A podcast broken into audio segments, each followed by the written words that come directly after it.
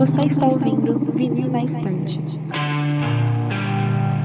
Sua dose semanal de música pesada.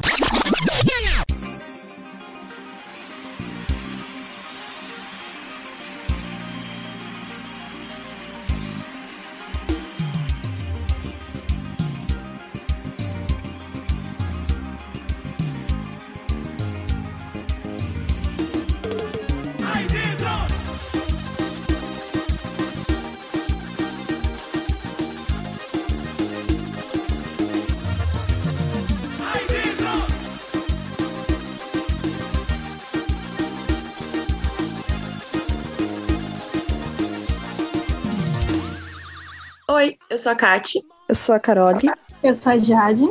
Eu sou a Carol. Eu sou o Lucas. Eu sou o Peralta. Eu sou o Takio. E eu sou o Sander e voltamos com mais um episódio. Agora é episódio 50, olha aí, comemoração, chegamos lá, primeira marca de não sei, uma marca inteira, um número inteiro aí. E para comemorar, vamos falar de música de verdade finalmente nesse podcast, né? A gente não vai falar de metal. Agora, esse vai ser o episódio que vocês vão poder mandar pros seus amigos que não gostam de metal. Né? Hoje a gente vai fazer episódio tudo mesmo metal. Vamos falar de tudo que dá na cabeça. Na verdade, não, porque já tem uma pauta fechada. Porque esse episódio vai funcionar que nem no episódio Álbuns da Vida que a gente fez, em que cada pessoa aqui participante escolheu uma banda, um artista especificamente, fez uma playlist e todo mundo ouviu, todo mundo vai comentar. E vai ser nesse esquema, uma banda de cada, cada bloquinho, vamos lá, bora ver. Tem de tudo aqui, vai ter rap, vai ter MPB, vai ter funk. Funk não, né? Mas vai, pode ter, não, não sei. Não. Será que vai? Vamos deixar aí. Vai ter de tudo. E acho que é isso, né? Me enrolar muito. Chega aí, Peralta. Então, galera, como a gente sempre pede, é só chegar e seguir as nossas redes sociais, arroba no Twitter, no Instagram, no TikTok. Faz tempo que a gente não produz conteúdo lá, mas agora que eu vou entrar em férias, eu vou fazer vídeo pro TikTok, sim. No YouTube, agora a gente tá voltando com certa regularidade com os reacts, né? E também agora na Twitch, que a gente faz vídeos, uh, a gente grava jogando joguinho, falando besteira, uh, fazendo listening party, fazendo reacts e também todo domingo tem a gravação do episódio. Então é só chegar lá, se possível, se inscrever no canal da Twitch, que vai nos ajudar bastante. E é isso aí, bora pro episódio. E antes de ir pro episódio, eu queria deixar um disclaimer aqui que nesse episódio, infelizmente, tanto a Carol quanto o Paulo não puderam gravar. A Carol até conseguiu gravar o início do episódio, mas ela tem problema de na internet caiu. Então, quando chegar nos artistas delas, a gente vai falar sobre eles e eu vou pedir pra eles rodarem áudios falando, assim como eu vou rodar áudios dele falando de todas as bandas que a gente vai comentar. Mas assim, provavelmente vai ficar um pouco menor o bloco, porque como a gente não vai ter esse debate com eles, vai, vai acabar encurtando, mas já fica aí o motivo. E é isso.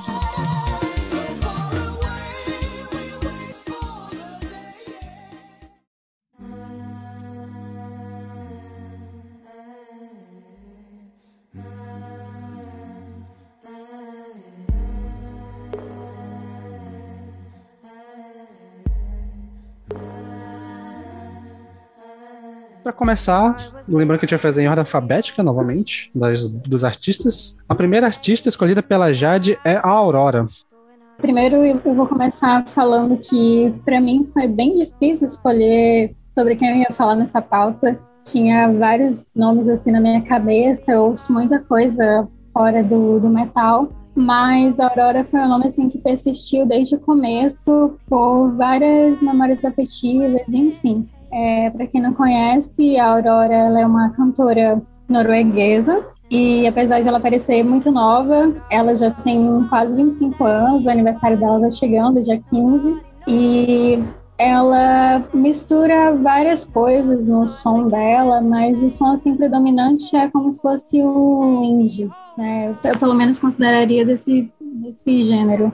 E eu escolhi a Aurora como eu já falei, por memórias afetivas. Eu conheci a Aurora em 2016, um período assim muito conturbado da minha vida, estava passando por vários problemas e assim, a música dela foi como um quentinho no meu coração. Não a primeira música que eu conheci, que a primeira música que eu ouvi dela foi a Mother Song, que, foi, que é uma música muito triste, vocês que ouviram a playlist provavelmente perceberam isso, e a música que eu ouvi dela foi justamente a versão acústica, que é mais triste ainda. Então, é, eu escolhi a Aurora por conta disso, eu acredito que ela tem muito a oferecer.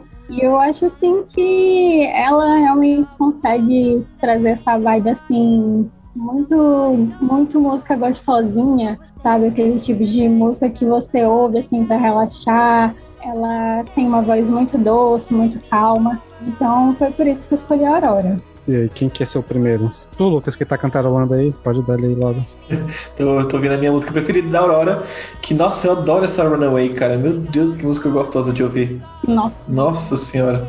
Uh, eu não conhecia a Aurora, é, eu só conhecia essa música por causa do TikTok, que tem as trends de TikTok com essa música? Mas, nossa, a voz dela é muito fofa, é, realmente dá um quentinho no coração ouvir ela assim, sabe? Tipo, eu acho que ela fica ali no limiar entre uma Cia e uma. Qual é aquela mulher lá que. Lana Del Rey, sabe? Lana Tipo, Del Rey. É, fica meio no limiar entre Cia e Lana Del Rey, assim, tipo, ela, ela não é tão triste, tão deprê quanto a Lana Del Rey e ela consegue ser alegrezinha que nem a, a Cia às vezes, assim. Não sei, pra mim foi mais ou menos E isso eu pra mim. gosto muito, e eu gosto muito assim da temática também da Aurora, né? Que ela fala muito sobre encarar seus próprios medos, sobre meio ambiente também. Uhum. Ela traz umas questões assim bem interessantes, assim, diferente da Lana, né? Mas, enfim. É, sim, sim, sim. O. Caraca, é shade aí dos lábios. É, ah, assim, fa- falar que você quer um daddy é, um, é, é algo importante. É, exatamente, o negócio de Lolita, cara, tu tem 30 anos, vai com isso. Já passou dessa fase, né? Ah, mas, mas assim, eu adorei ouvir eh, essa playlist, eu adorei ouvir Aurora, eu realmente não conhecia, eu só eu tinha ouvido falar assim, a galera comentando, mas eu nunca parei pra ouvir. E, cara, maravilhoso, foi muito gostosinho de ouvir e com certeza vai entrar em playlists e eu vou continuar ouvindo assim às vezes, porque dá um quentinho no coração bom às vezes, assim, sabe? Nossa, que tu gostou. Só esqueci de falar que a Aurora ela tem três álbuns, né? Mas os dois últimos eu não gostei tanto, então por isso que na playlist eu coloquei mais as músicas do primeiro. Minha opinião é a seguinte: eu nunca nem tinha ouvido falar na Aurora. Uau. E eu fui sem Uau. expectativa nenhuma, assim, foi a última playlist, inclusive, que eu ouvi. E assim, eu, eu não lembro se vocês, eu não sei se vocês lembram que eu falei no, gru- no grupo que eu tava ouvindo uma playlist que eu tava aplaudindo até de pé, com os pés. Então era eu exatamente essa. E é- eu gostei Nossa. muito, tipo, muito, muito sério mesmo. Eu me surpreendi. Realmente a voz dela é aquela coisinha assim que traz aquela paz. e, e, é um negócio que eu nem consegui identificar o, o estilo que era. O estilo, não sabia né? se era um, Uhum. um pop, sei lá, um pop mais calmo. Agora que você falou que é indie, É, faz sentido. Não sei também, pra mim parece assim, um indie, mas tem algumas coisas de folk, em algumas músicas. Então, também. é uma mistura muito boa. E é tipo é uma música pra ouvir quando você tá assim, de boa e quer relaxar mesmo. E eu curti bastante, vou levar a Aurora pra vida. Ai, nossa, tô muito feliz. Levando a palavra da Aurora, mundo afora aí. Ah, aproveitar que a Carol comentou a respeito das inserções aí de folk, essa parada, assim, a gente chegou nesse assunto, né? Ah, eu achei isso muito maneiro. Achei muito maneiro, porque ela transita nessa parada indie, só que algumas canções têm uma estrutura bem pop, assim, sabe? Ela, as, as canções têm um- uma linguagem pop, assim, acessível, tá ligado? E, e no meio disso tudo ainda tem algo nas linhas melódicas, assim, que tu vê que é muito do folk, é muito dessa, dessa herança do, da região que ela nasceu mesmo, né? Ela é norueguesa, né? Isso. Então, assim, ela é muito. Tu, tu ouve ela, tu pensa, tá, ela é daquelas bandas lá, tá ligado? Tipo, pela forma dela de cantar, pela forma dela construir as melodias, isso eu achei muito bacana, meu. E eu, eu já tinha visto ela uma vez na televisão, assim, em algum programa apareceu ela, não, eu não lembro, tipo, a fisionomia dela não me é estranha, só que eu todo mundo, todo mundo falava assim, ah, Aurora, Aurora, eu nunca tinha parado pra ouvir. E eu curti muito essa playlist, sério. Eu acho que ela fez uma. Eu acho que ela fez uma, uma música pra- original pra uma trilha sonora de uma novela da Globo, se eu não me engano, né? É, teve rolê assim. Sim. Não sei se não foi na Fátima tem várias Bernardes que ela se apresentou uma vez, num, teve uma parada assim que rolou, tá ligado? Ah, não, não sei dizer que eu quase não vejo televisão, mas várias músicas da Aurora já foram usadas em séries, em novela, em E eu gosto muito, assim, se você for, se você tiver oportunidade, é, pesquisa no YouTube alguma apresentação dela, porque eu acho, Ah, assim, sim. muito peculiar o jeito que ela se apresenta. Ela tem um negócio, assim, que ela realmente sente a música de um jeito, que ela fica descalça, que ela se joga no chão, e é um negócio, assim, que ela balança muito a mão também, assim, que é um negócio de tremer o braço. E os olhos dela que também, durante enquanto ela canta. e os olhos dela também. A performance dela, Tá. assim, eu acho incrível. Eu, eu particularmente nunca vi nenhum outro artista se apresentando assim da mesma forma que ela se apresenta. E eu acho inesquecível. Realmente, eu- Pô. nossa, eu adoro a Aurora demais. Aproveitando isso de expressividade corporal e tal, eu também já conhecia a Aurora, mas conhecia uma ou outra música e assim das playlists assim foi a, uma das que eu gostei assim. E eu a expressividade dela me lembra, remete muito até o som também me remete muito a Kate Bush, só que de um jeito moderno, né? De um jeito atual, de um jeito ambiental, de um jeito lindo também, porque ver ela assim se apresentando, ouvir a música é de ficar encantado, assim, de é, Sim. é um respiro assim para os ouvidos.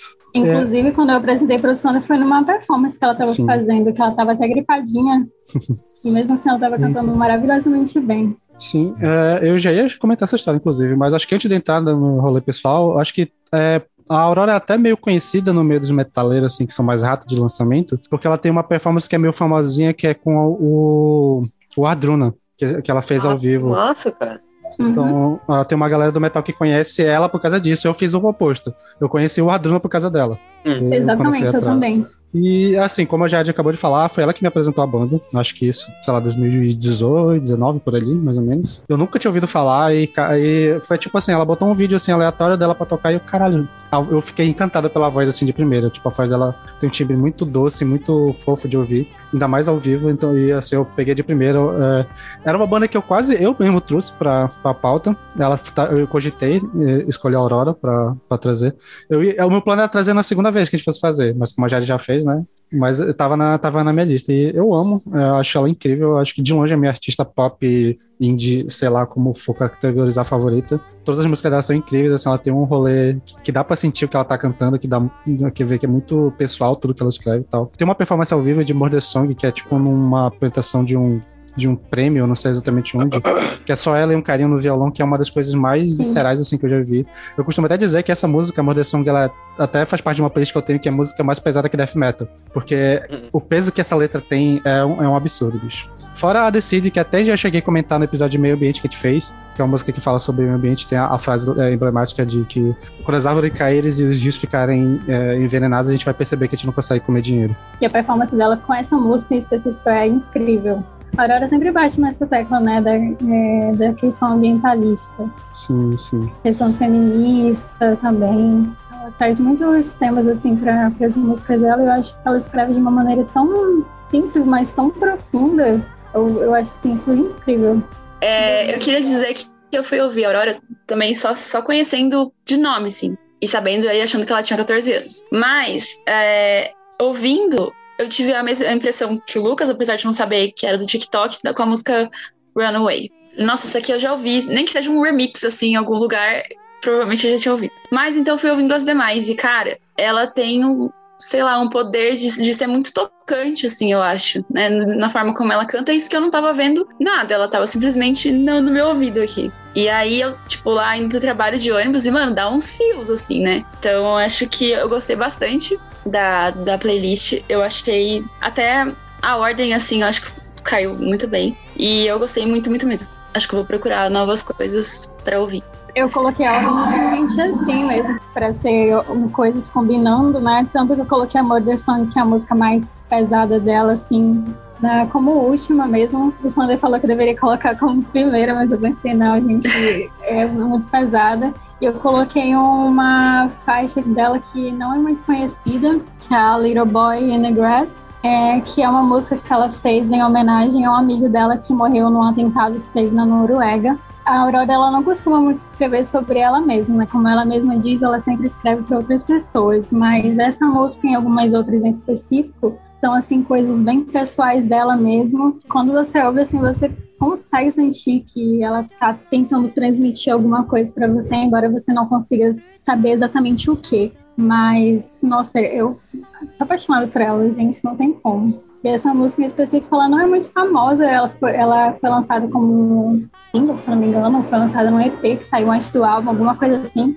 Mas não é muito lembrada, assim. Só que eu sou apaixonada por essa música e eu conheci colocar ela. porque é, não é muito conhecida mesmo. Mesmo quem conhece a Aurora, assim, nem sempre sabe que ela tem esse, essa música.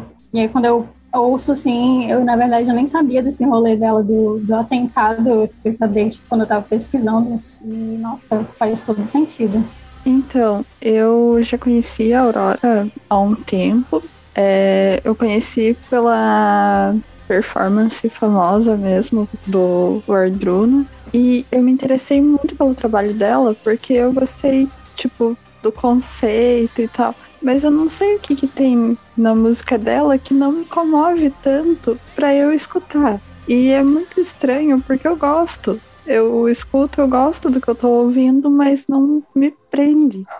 E esse é meu balanço sobre a Aurora. Falta uma química entre a gente. Justo, justo. A Aurora é artista que eu sempre tinha ouvido falar assim, mas é uma dessas estrelas pop que eu nunca peguei pra, pra ver a fundo, assim, assim como eu fui com outras, como, sei lá, Dua Lipa, Ariana Grande, esse tipo de diva pop de hoje em dia. E eu não sei se dá pra encaixar ela, na verdade, nessa categoria de diva pop, mas, enfim. Ela canta bem. E eu gostei muito da playlist que foi feita pro episódio e muito provavelmente eu vou estar retornando pra ela e com certeza eu vou estar esperando o lançamento novo, velho. Alguém quer comentar mais alguma coisa pra finalizar? Ouçam a Aurora. Justo.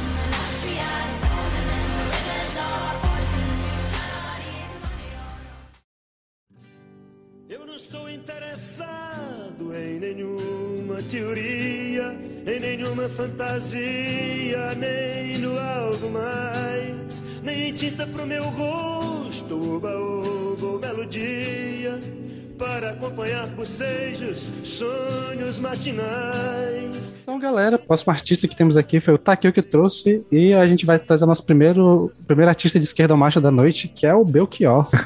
Rapaz, é, esse aí eu, eu fiquei com dois artistas, né? De, é, também que eu acho pra botar, mas putz, o Belchior é um artista que eu ando ouvindo assim desde um, de uns cinco anos atrás, assim. E putz, é, é um artista assim que, nossa, ele. é, a música dele pode ser bem simples, né? Pode ser que vai do tem um pouco de folk, tem um pouco do, do blues, um pouco da cultura brasileira, do, do Nordeste e tal.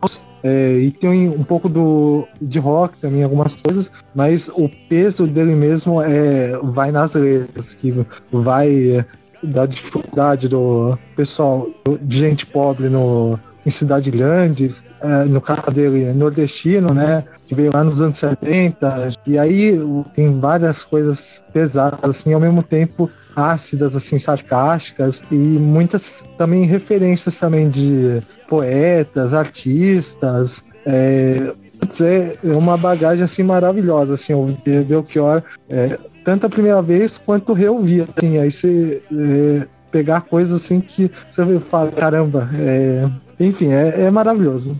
Cara, é, Belchior era um artista que eu tava pensando em fazer. Tipo, na hora que falaram, ah, vamos fazer assim, episódio, cada um escolhe um artista. Falei, beleza, então eu vou ver o que o povo tá botando. Aí eu tava vendo que tinha muito, muitas coisas um pouco parecidas assim, que a gente vai ver depois. Falei, quer saber, eu vou meter o Belch- Belchior. Aí, no mesmo dia que eu pensei nisso, você foi lá e botou. Aí eu falei, caralho, tudo bem, tá ótimo. É Porque já, eu já posso botar outra coisa, tia. É, cara, aqui em casa, meu pai, ele ama Belchior desde sempre e eu cresci ouvindo Belchior por causa do meu pai. E eu acho que isso é uma coisa meio de quase todo mundo aqui do podcast e muita gente Brasil afora, né? Tipo, a gente é muito música de pai, querendo ou não. Mas durante toda a minha vida eu, eu ouvia e falava, ah, meu pai gosta, meu pai gosta de música de pai e tal. E há uns dois anos atrás eu parei pra ouvir mesmo Belchior. E, cara, é muito bom, é muito maravilhoso. Tipo assim, o álbum de 76, se eu não me engano, o Alucinação. 17. Não, é 76 mesmo, é 76 de o- Alucinação. Ele é um álbum perfeito, ele é um álbum maravilhoso, ele é incrível de, de começo a fim, assim. Ele é um álbum que eu não consigo tirar uma música, não consigo não tem mais o que fazer no álbum, sabe? E eu, eu lembro que eu fui pesquisar sobre o álbum e tal, e, e quem fez ele, ele gravar esse álbum foi a Elis Regina, de, ele, ele, ele compôs esse álbum, tipo, em uma noite só, então, assim, tipo assim, é muito maluco. Você parar pra, se vocês pararem pra ouvir esse álbum, o Alucina- Alucinação, e ver como ele criou as músicas e como a, a poesia cantada dele, ele pega, tipo, as estrofes e ele bota mais palavras do que caberia na estrofe, sabe? É, é muito maluco, cara. É do jeito que ele escreveu as letras da música. E sem contar que, tipo assim, esse álbum tem Como Nossos Pais, que é uma das maiores músicas do Brasil, tem Velha Roupa Colorida e tal. Assim, eu amo esse álbum, de verdade. A minha música preferida do Belchior de longe é A Palo Seco. Eu, eu, eu recomendo muito vocês ouvirem A Palo Seco e, e pesquisarem o significado de, de A Palo Seco e, e da letra, e prestar atenção na letra, porque ela tem uma mensagem muito foda, tipo assim. No final das contas, ele fala, tipo assim, aqui é Brasil, porra, tá, sabe? Tipo, é muito foda, é muito foda. E é isso, cara. O Belchior é ele tem uma vida com- complicada, né? Tipo assim, a gente não pode deixar de falar que ele tem uma vida complicada, ele tem uma. no lado pessoal da história dele que é meio complicado, mas eu acho muito legal que nesse próprio álbum ele, ele fala, numa letra dele, ele fala, tipo assim, é. Família e dinheiro são coisas que eu não entendo, coisas que eu não consigo li- lidar bem, sabe? E, tipo, é isso. Ele, ele se você vê a vida pessoal dele e todos os problemas que ele teve, é isso. Ele não sabe lidar com família, ele não sabe lidar com dinheiro e com a fama que ele teve. Então, é, cara, sei lá, eu adoro ele e mesmo, mesmo aconte- acontecendo o que aconteceu na vida pessoal dele, eu passo um paninho de leves, assim. Pô, o- realmente, a Alucinação é um baita álbum clássico dele, né? Só que eu evitei, na playlist, evitei jogar as mais conhecidas, né? Porque o Belchior também tem um lado, assim, que os próprios fãs, assim, não conhecem, que, putz, é, também é maravilhoso. É, que es- esses dois últimos anos eu peguei pra conhecer o terceiro álbum dele, o Coração Selvagem, também é outro álbum maravilhoso. Tem a faixa título que pra mim é quase um lema de vida, assim. É, aproveitando o gancho que o Lucas falou de músicas de pai, aqui é exatamente a mesma coisa. Meu pai também ouviu a vida inteira e por tabela eu, inclusive até hoje. De vez em quando ele, ele ainda ouve. E eu acho que o Lucas já resolveu tudo que eu ia falar. O Belchior é maravilhoso. Ele sabe muito bem colocar o contexto histórico também da vida dele na época que ele fez as músicas. E é isso, não tenho mais o que falar. Ele é genial, quem não gostar tá errado. Você pode até não gostar de alguma coisa, mas alguma outra coisa você vai ter que gostar. Seja da letra, seja do instrumental. É isso, Belchior, genial. É, eu vou pegar o gancho da Carol. No meu caso, Belchior não era música de pai, era música de mãe. A minha mãe gosta muito do Belchior. E eu acho que é um dos maiores letristas que a gente tem na nossa história. Mas como cantor, ele é um ótimo letrista. O meu problema com ele é a voz dele. Gente, é muito É, não difícil ouvir Belchior. É, eu Não entendo, dá. Carol, entendo. É tipo, tem que. Belchior eu escuto em pequenas doses. É tipo, eu escuto uma música, daí dá um tempo, escuto a outra, mas pra focar na letra, porque a voz dele é um empecilho pra ouvir. É, tanto é que muitas músicas que ele compôs são famosas por outros intérpretes, né? É, era isso que eu ia dizer. Como nossos pais, eu acho muito mais bonito na voz da Elis Regina do que na voz dele. É. Ah, eu, eu, eu também achava isso antes, mas eu acho que a interpretação dele é tão foda. Eu também, eu também tinha problema isso com a, com a voz dele, sabe? Tipo, eu, eu também tinha, eu ficava, putz, é, ele, ele canta estranho, né? Ele parece que ele é muito mais compositor do que vocalista, né? Tipo assim, É. basicamente. Mas, e no caso ele é. Mas, nossa, eu acho a estranheza dele cantando tão, tão da hora, cara. E eu, vejo, tipo, os vídeos dele da década de 80, ele cantando, e ele tinha, tipo, 25 anos, e eu tenho 28, e eu vejo ele cantando com 25 anos, e eu, caraca, ele tem- esse cara já tinha 40, é possível, é impossível esse cara ter 25 Não, anos, ele, né? ele, ele, ele nasceu com 40 anos, cara. Mas, Primeiro, assim, primeiro que alguém chamado Belchior nem é criança, meu. Imagina uma criança chamada o Belchior. A criança já nasceu com bigode, tá ligado? É Cara, adoro Peralta, mano. Eu vou pegar o gancho então aqui, que eu acho que eu vou ser um, talvez um dos únicos aqui que eu não vou ter essa experiência de ser música de paz, porque nesse caso não, não foi o meu. Vai ter com outro artista que a gente vai ver ainda aqui, mas não é esse. E, assim, Belchior sempre foi uma, uma pessoa, um artista que eu sempre ouvi muito no rolê. Tipo, eu, é, como eu já falei algumas vezes aqui no podcast, eu nunca fui. Eu, aqui na minha cidade, né, eu não ando muito com metaleiro. Eu tenho um rolê muito com o pessoal LGBT, com o pessoal é, artista, por causa de uma amiga minha. E era muito. E ele sempre foi um artista que tocou muito nesses lugares e que eu ouvia assim, prestando atenção e sempre achei, caraca, voz esquisita, né? Mas eu acho que é um esquisito assim que me agrada. Apesar de eu ficar, às vezes, olhando, caralho, ele, ele não fez esforço nenhum pra rimar nada nessa, nessa estrofe toda aqui. Ele só foi. Eu, eu, eu, consegui, eu consigo admirar isso.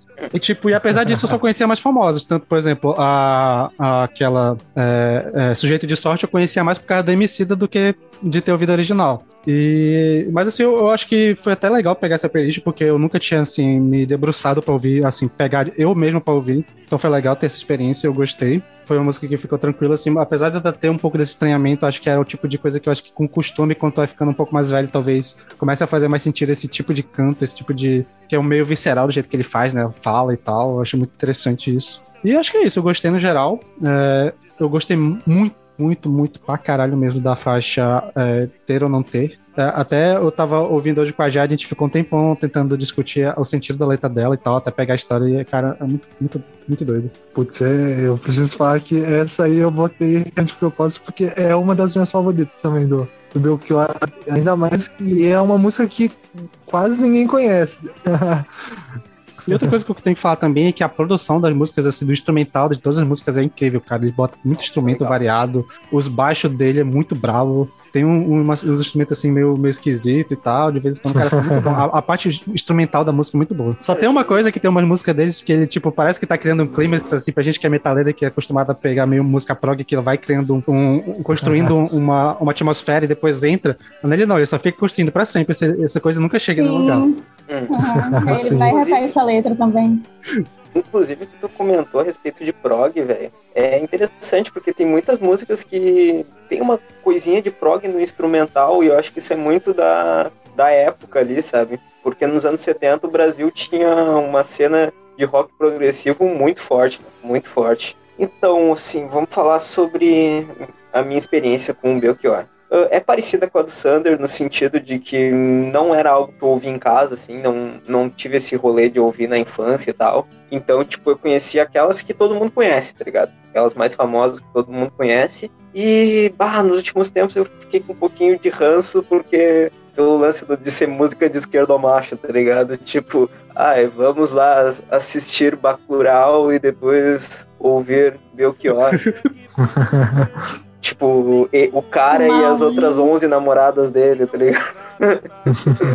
tipo isso. Só que, mano, assim, eu não morri de amores porque o que a Carole disse, a, a, voz me incomoda um pouco, é complicado, não, não consegui digerir ainda. Só que eu acho que o grande trunfo, assim, são as letras, que é um troço que é muito do cotidiano do brasileiro, tá ligado? É muito, muita realidade do brasileiro. E tem um quê de deboche, assim, que eu curto bastante, tá ligado? É, Belchior pra mim é muito, tipo, é muito emocionante, eu até fico falando meio assim, porque era isso vai ser difícil.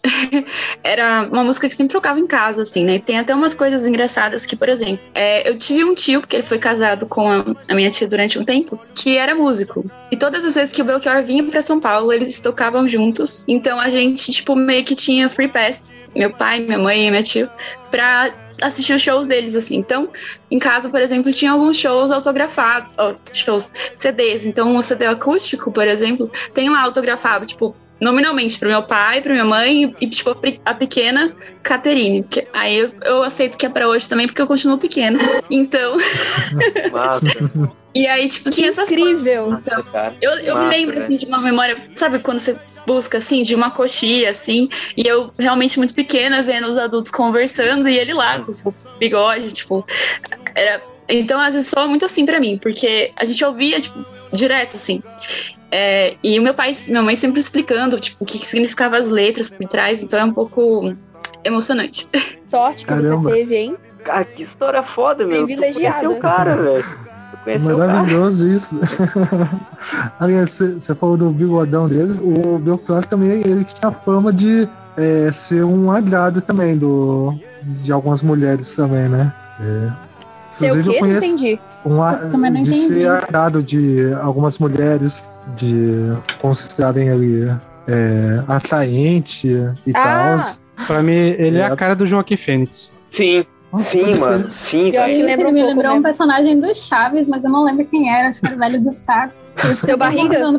Pesquisar. Não, acho que era o velho do saco, mas eu fiquei um tempo tentando pesquisar e eu não consegui encontrar. Senhor Furtado? Ai, gente, eu não lembro. Não lembro. Deve não ser. Lembro, mas eu lembro que alguém do Chaves, na minha cabeça era o velho do saco, mas no episódio que não é o seu Madruga. Deve ser o seu Enfim, eu tô Furtado. até com vergonha de falar o que, Acho que eu é achei da Jaiminho, playlist do. Belchior depois do comentário da, da Kátia.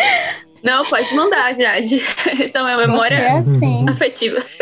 É, eu não tive esse rolê do Belchior na minha família, nem com pai, nem com mãe. Olha que meu pai sempre gostou muito de ouvir música brasileira, minha mãe também. Mas, é, tipo, eu conheci algumas músicas, né, que são essas mais famosas aí, como o Sander falou, que sempre toca nos rolês universitários, LGBTs e tudo mais. Mas, assim, eu não gostei. Eu achei muito difícil ouvir a playlist inteira.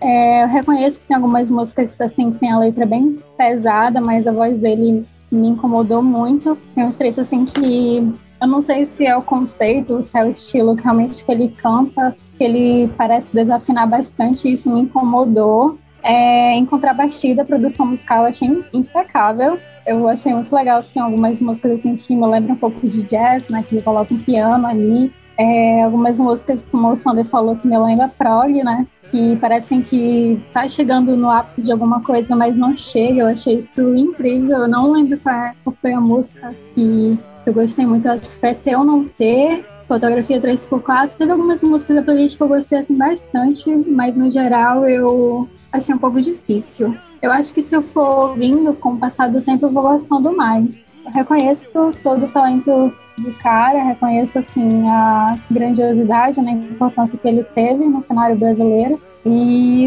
é isso. Eu só diria um comentário sobre isso, que eu acho que a voz dele encorpa melhor, fica mais redonda nos, nos álbuns acústicos, que acho que são os mais recentes. Então talvez seja mais legal de ouvir, porque, por exemplo, na hora do almoço, na versão que tá na playlist, na versão que é acústica, é tipo gritante a diferença. E talvez seja assim, parece que ele tá mais constante, sabe? Não dá esses picos de desafio.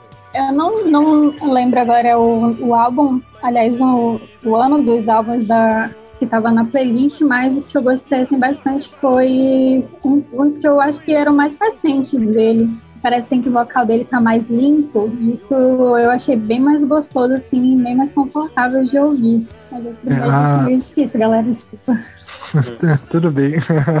Belchior é artista que eu fiquei de ouvir quando eu tava é, repassando assim música brasileira, é, MPB clássico, né, todas as coisas. Ah, mas não peguei. Eu fiquei com Gal, eu fiquei com Milton Nascimento, eu fiquei com Jorge Ben. Mas Belchior foi um dos que eu deixei passar, assim, e ouvindo essa playlist do episódio eu fiquei. é, não me cativou o suficiente pra querer retornar alguma vez. Eu achei que é interessante, ele ia bem. A voz dele eu acho que me distanciou um pouco da coisa, mas escrevia bem, dava pra ver e dá pra entender o cult following que ele tem, mas não é algo que eu vou estar retornando.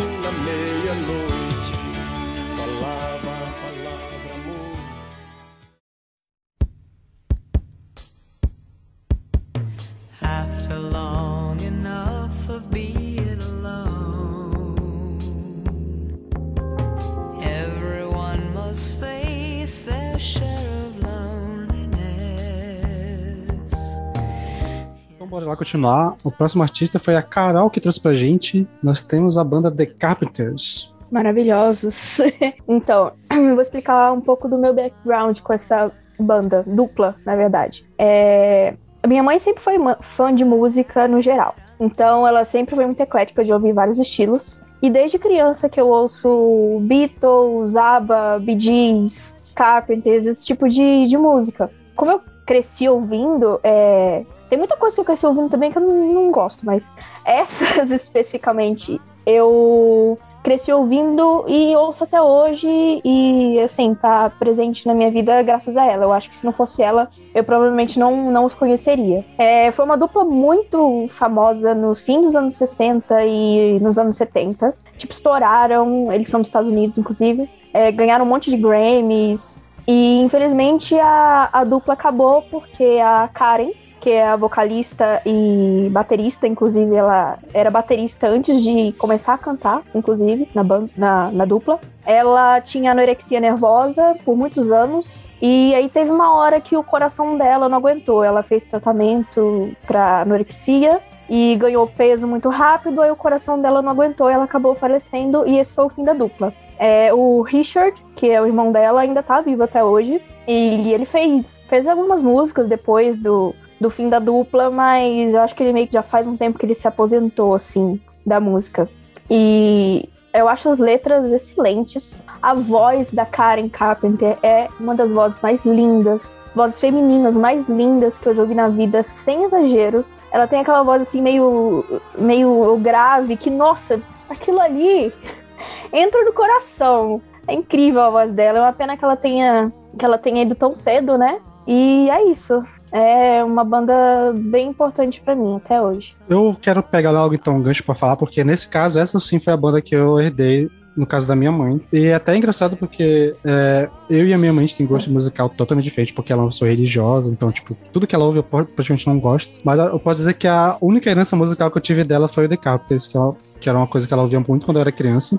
E meio que ficou gravado em mim. E uns 3, 4 anos atrás eu fui pegar pra ouvir assim, porque eu reconheci o nome. E, cara, eu percebi que conhecia quase tudo que eles, que eles tinham lançado, porque é, de tanto que eu ouvia.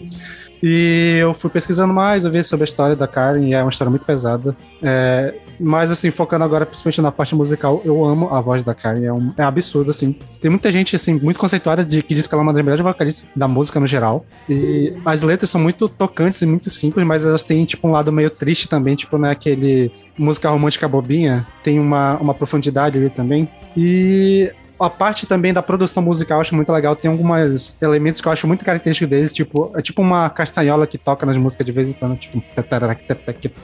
Até quando a gente fez o episódio Ghost, eu falei que lembrava, porque tem uma música do Ghost que eles usam isso, e é meio anos 60, e, tipo, era a cara do Carpenters. E acho que é isso, cara. Eu poderia ficar falando aqui pra sempre, porque até acho que a playlist eu pensava que eu não conhecia toda, mas ouvindo ela eu vi que eu conhecia todas as músicas que tu colocou. Então, assim, é, é, é incrível. A Música, inclusive, que abre é a minha favorita, que é a Only Yesterday, que é tipo é uma das minhas músicas favoritas É da a minha, minha vida, também. assim. Cara, é, é brabo demais. Engraçado, falando da, da qualidade, qualidade instrumental e vocal da, da Karen, se vocês forem pegar. Tem vários vídeos e shows deles no YouTube dos anos 70. E que você vai ouvir, você fica assim, nossa, é, tá exatamente igual a, a, ao álbum de estúdio. A voz dela, os instrumentais, assim, impecáveis. A banda que, que acompanhava os irmãos. Assim, é, é maravilhoso como eles conseguiam fazer isso numa época que tinham tão poucos recursos. Eu não entendo. É... Sem querer ser uma boomer aqui, mas tem coisas que antigamente não tem como negar a qualidade. Enfim, fechando parênteses da boomer aqui. Pô, inclusive, é, falando em vídeos, até é, a Carol tinha mandado um vídeo deles to- fazendo uma jam lá nos 70, assim, unindo várias músicas, assim, que, putz, é incrível. Aí depois a, a Karen, né, o nome dela, ela, ela começa cantando, depois ela vai na bateria, aí fica um duo de bateria e ela fica cantando, tocando demais junto. Putz, é sensacional. E, Ela sempre. Só um parênteses, ela sempre, ela sempre se denominou como uma baterista que cantava e não uma vocalista que também tocava bateria, porque pra ela a bateria era mais importante de tudo. Foi como ela começou na música, né? E depois é que ela foi deixar a bateria e começar só a cantar. É isso. Pode continuar. Falando, falando do, da banda, assim, eu acho ela maravilhosa, assim, tanto cantando quanto tocando, né? Mas, e falando da banda, assim, ouvindo a playlist, assim, putz, eu acho que junto com a Aurora, é- era aquelas playlists, assim, que podia deixar o dia inteiro tocando, que, nossa, eu me senti nas, nas nuvens. O som é maravilhoso, assim, é tão relaxante, assim, tão gostoso de ouvir. É, a voz da, da Karen, inclusive, é, é, junto com a vocalista Fleetwood Mac, pra mim, assim, são vozes, assim, dos anos 70, assim, 60, 70, que putz, eu amo demais. É, apesar que eu tô conhecendo agora, né? Mas, nossa, eu amei assim, ouvir, a, ter essa experiência. Pra mim, tá entre minhas favoritas. Assim. Cara, eu, eu conhecia Carpenter só de ouvir, assim, tipo, só de ouvir falar do nome, assim, mas nunca tinha parado pra ouvir de verdade. Eu conhecia Only Yesterday, assim, mas só, tipo, a melodia também, eu nu- nunca tinha parado pra ouvir a, a música inteira. E achei muito fofo, velho, muito fofinho, a música é fofinha, a música que você ouve, tipo, ai, que fofinho, ai, que legal, ai, ai que, sabe? É tipo, é tipo uma Aurora muito, um, tipo, fofo ao quadrado, assim, sabe? Tipo, é muito fofinho. É, mas tem umas bads ali no meio, né? E umas aí letras meio entra- depressivas. Aí que entra essa parte. Pra quem, pra quem tá no podcast, que a galera do podcast sabe que eu terminei um relacionamento não muito bom pra mim. Ah, um relacionamento que não era muito legal. E tipo, foi final de semana passada. E eu fui ouvir, começar a ouvir as playlists na- no domingo. Aí eu comecei com Carpenters. E na hora que eu ouvi, eu falei, tá, não, não, não, não. Galvão, diga latino. Sentiu? Foi exatamente isso, tipo, eu ouvi Only Yesterday, eu fiquei, ah, que fofinho, que bonitinho. Aí eu sei que eu tava, tipo, na quarta ou na quinta música, eu falei, pera, não, não, segura, vamos segurar. Deixa eu ter um momento aí, deixa eu dar uns cinco dias de luta aí pelo, pelo Lucas, relacionamento coisa, morto. Tu quer um abraço? Não, tá de boa, tá. Tá bem? Mas se você quiser dar um abraço, eu aceito.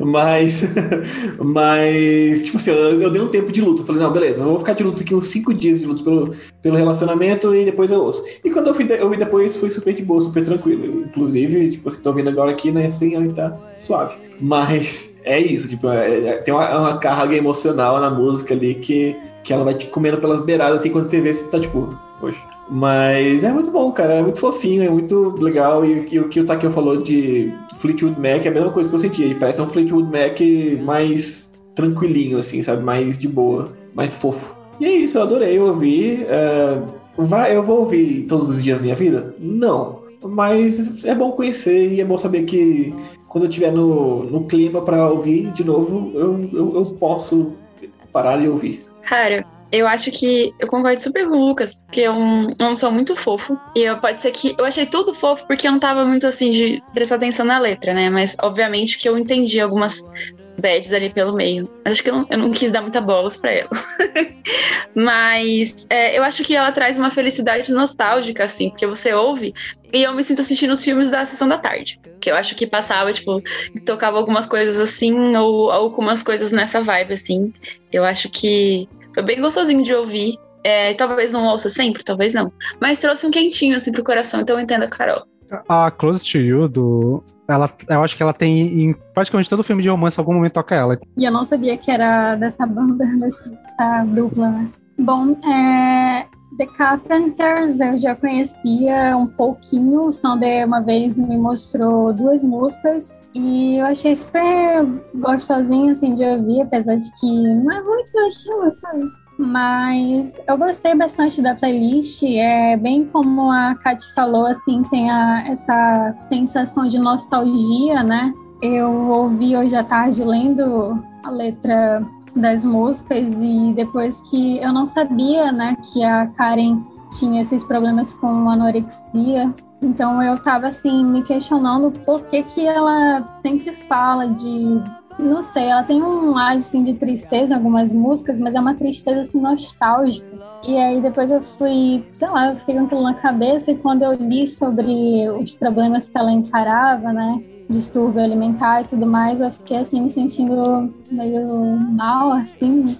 Me deixou um pouco. Porque a, a música tem uma vibe fofa, mas quando você, sei lá, percebe que ela tinha esses problemas e que ela colocava isso nas, nas músicas, né? Ela cantava um pouco sobre isso, sobre essa. É, sei lá, saudade que ela sentia da vida dela como era antes, né? Como era na infância e tudo mais, deixa assim um rolê um pouco pesado. Mas eu gostei, não é o tipo de música que eu ouviria todo dia. A Only Yesterday foi a que eu mais gostei também. Ela e. Nossa, esqueci o nome da outra. Como é, Sandra? Ah, Aquela, acho que é a segunda música da We, playlist. we Only Just We've Begun. only just We begun. Just Begun. É, essa música aí também foi a que eu gostei bastante. E eu até comentei lá no grupo, né, que traz uma. Parece, que eu- parece música de série antiga. Eu até falei que me lembrou Chaves. Porque realmente me lembrou Chaves, assim. um É por causa da flautinha, é a flautinha doce ali que, que lembra a música do É, Chaves. gente, tem uma música que parece aquela música que toca quando o Chaves sai lá da vila. Ah, eu- eu fiquei assim, caraca, mano, alguém vai aparecer gritando ladrão, ladrão. E eu fiquei um com isso na minha mente. E agora a Kate falou também que traz essa sensação de nostalgia nela, né, dos filmes da Sessão da Tarde. Então não foi só eu.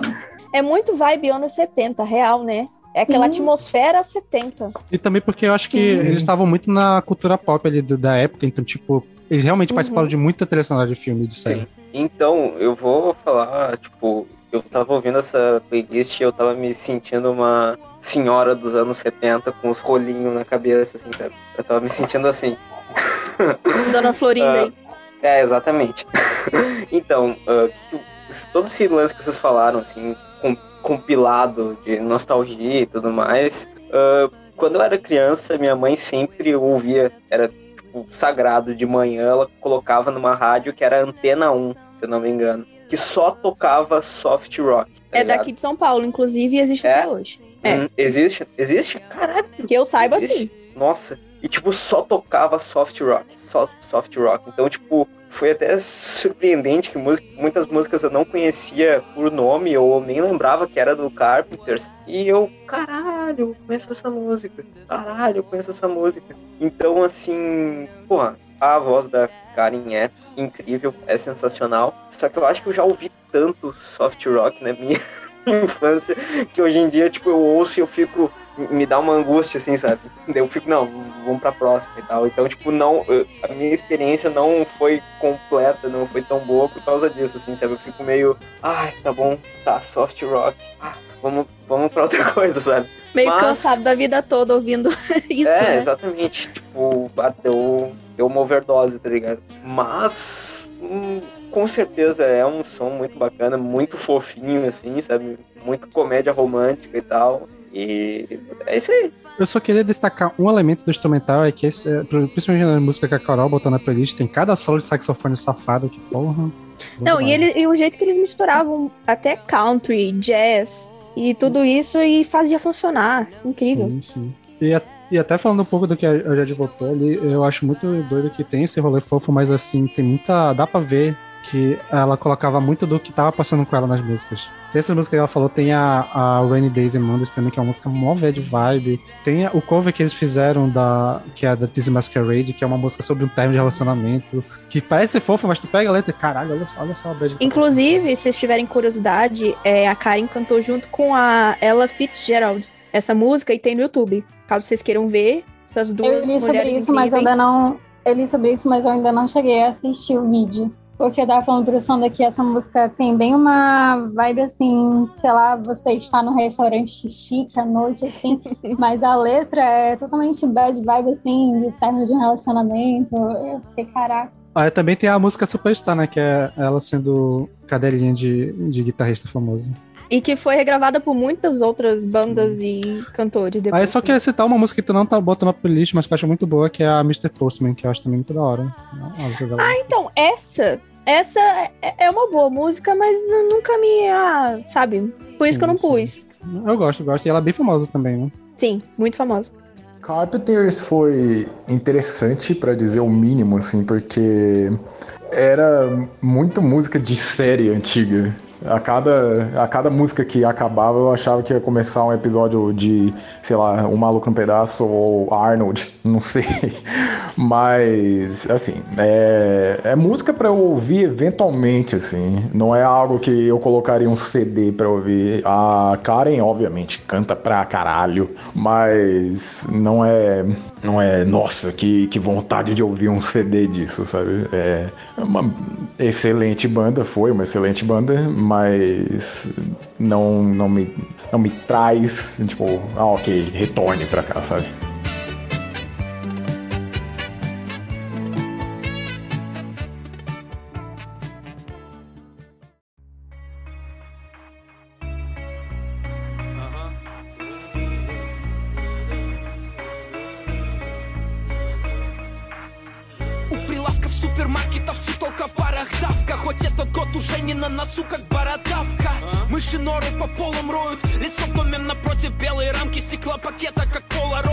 Próximo grupo, a gente vai sair de uma banda famosíssima dos Estados Unidos para um grupo de rap russo que eu nunca tinha ouvido falar, a Oxymiron. E essa é a indicação da Kat.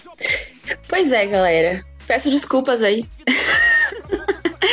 Tô brincando. É, eu não peço desculpa, porque eu acho que vocês deveriam ouvir.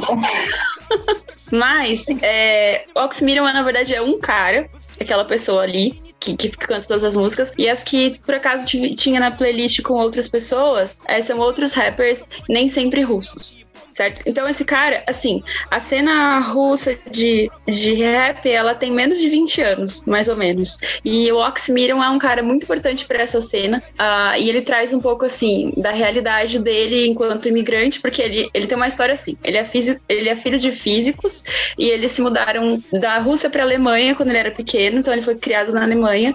E depois, quando ele já estava jovem, ele foi para Oxford para estudar é, literatura medieval. Então, tipo assim, ele viveu em vários lugares, ele carregou um pouco disso, assim, de, de ser imigrante, de só falar russo na Alemanha, depois só falar alemão e inglês na Inglaterra. Então, é um pouco misturado. Tanto que até ele tem collabs com é, rappers alemães também, que acho que vocês ouviram na playlist. Então, no começo, ele falava bastante sobre a realidade dele como imigrante, e depois, quando ele voltou para a Rússia, ele já começou a se engajar mais em, em falar contra é, o autoritarismo né, que, que existe na Rússia e também a, a ele de fato se engajar em causas assim. Tem até um, um caso recente, mais ou menos, de quando ele pessoalmente foi num tribunal para defender é, um cara que fez. Ele foi acusado de ter tacado uma garrafa num policial na Rússia. E aí, tipo, sabe como é? A Rússia, o cara foi preso e, tipo, tava sendo condenado a várias coisas e ele fez a, sua própria defesa em formato de rap. E os caras, tipo, impediram, tipo, ah, esse, esse tipo de linguagem você não vai fazer aqui. Então,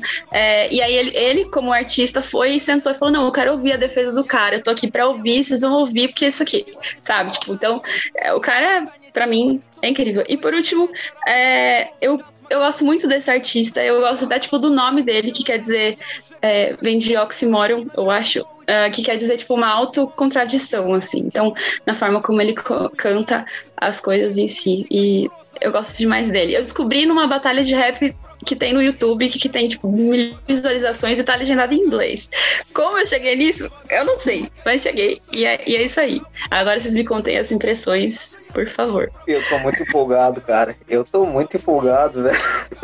tu entrou numa deep web muito louca pra conhecer isso aí. Só que, meu, depois. De... Kat, depois de descobrir a história dele, eu tô achando ainda mais foda, cara. Porra, a riqueza disso aí, tá ligado? Meu, é agressivo pra caralho. Tem um punch do caralho. E é uma maluquice da porra. Eu amei, cara. Eu amei. Ah, os refrões são muito bons. E eu cheguei a ficar agoniado, porque eu queria cantar junto, só que é. né?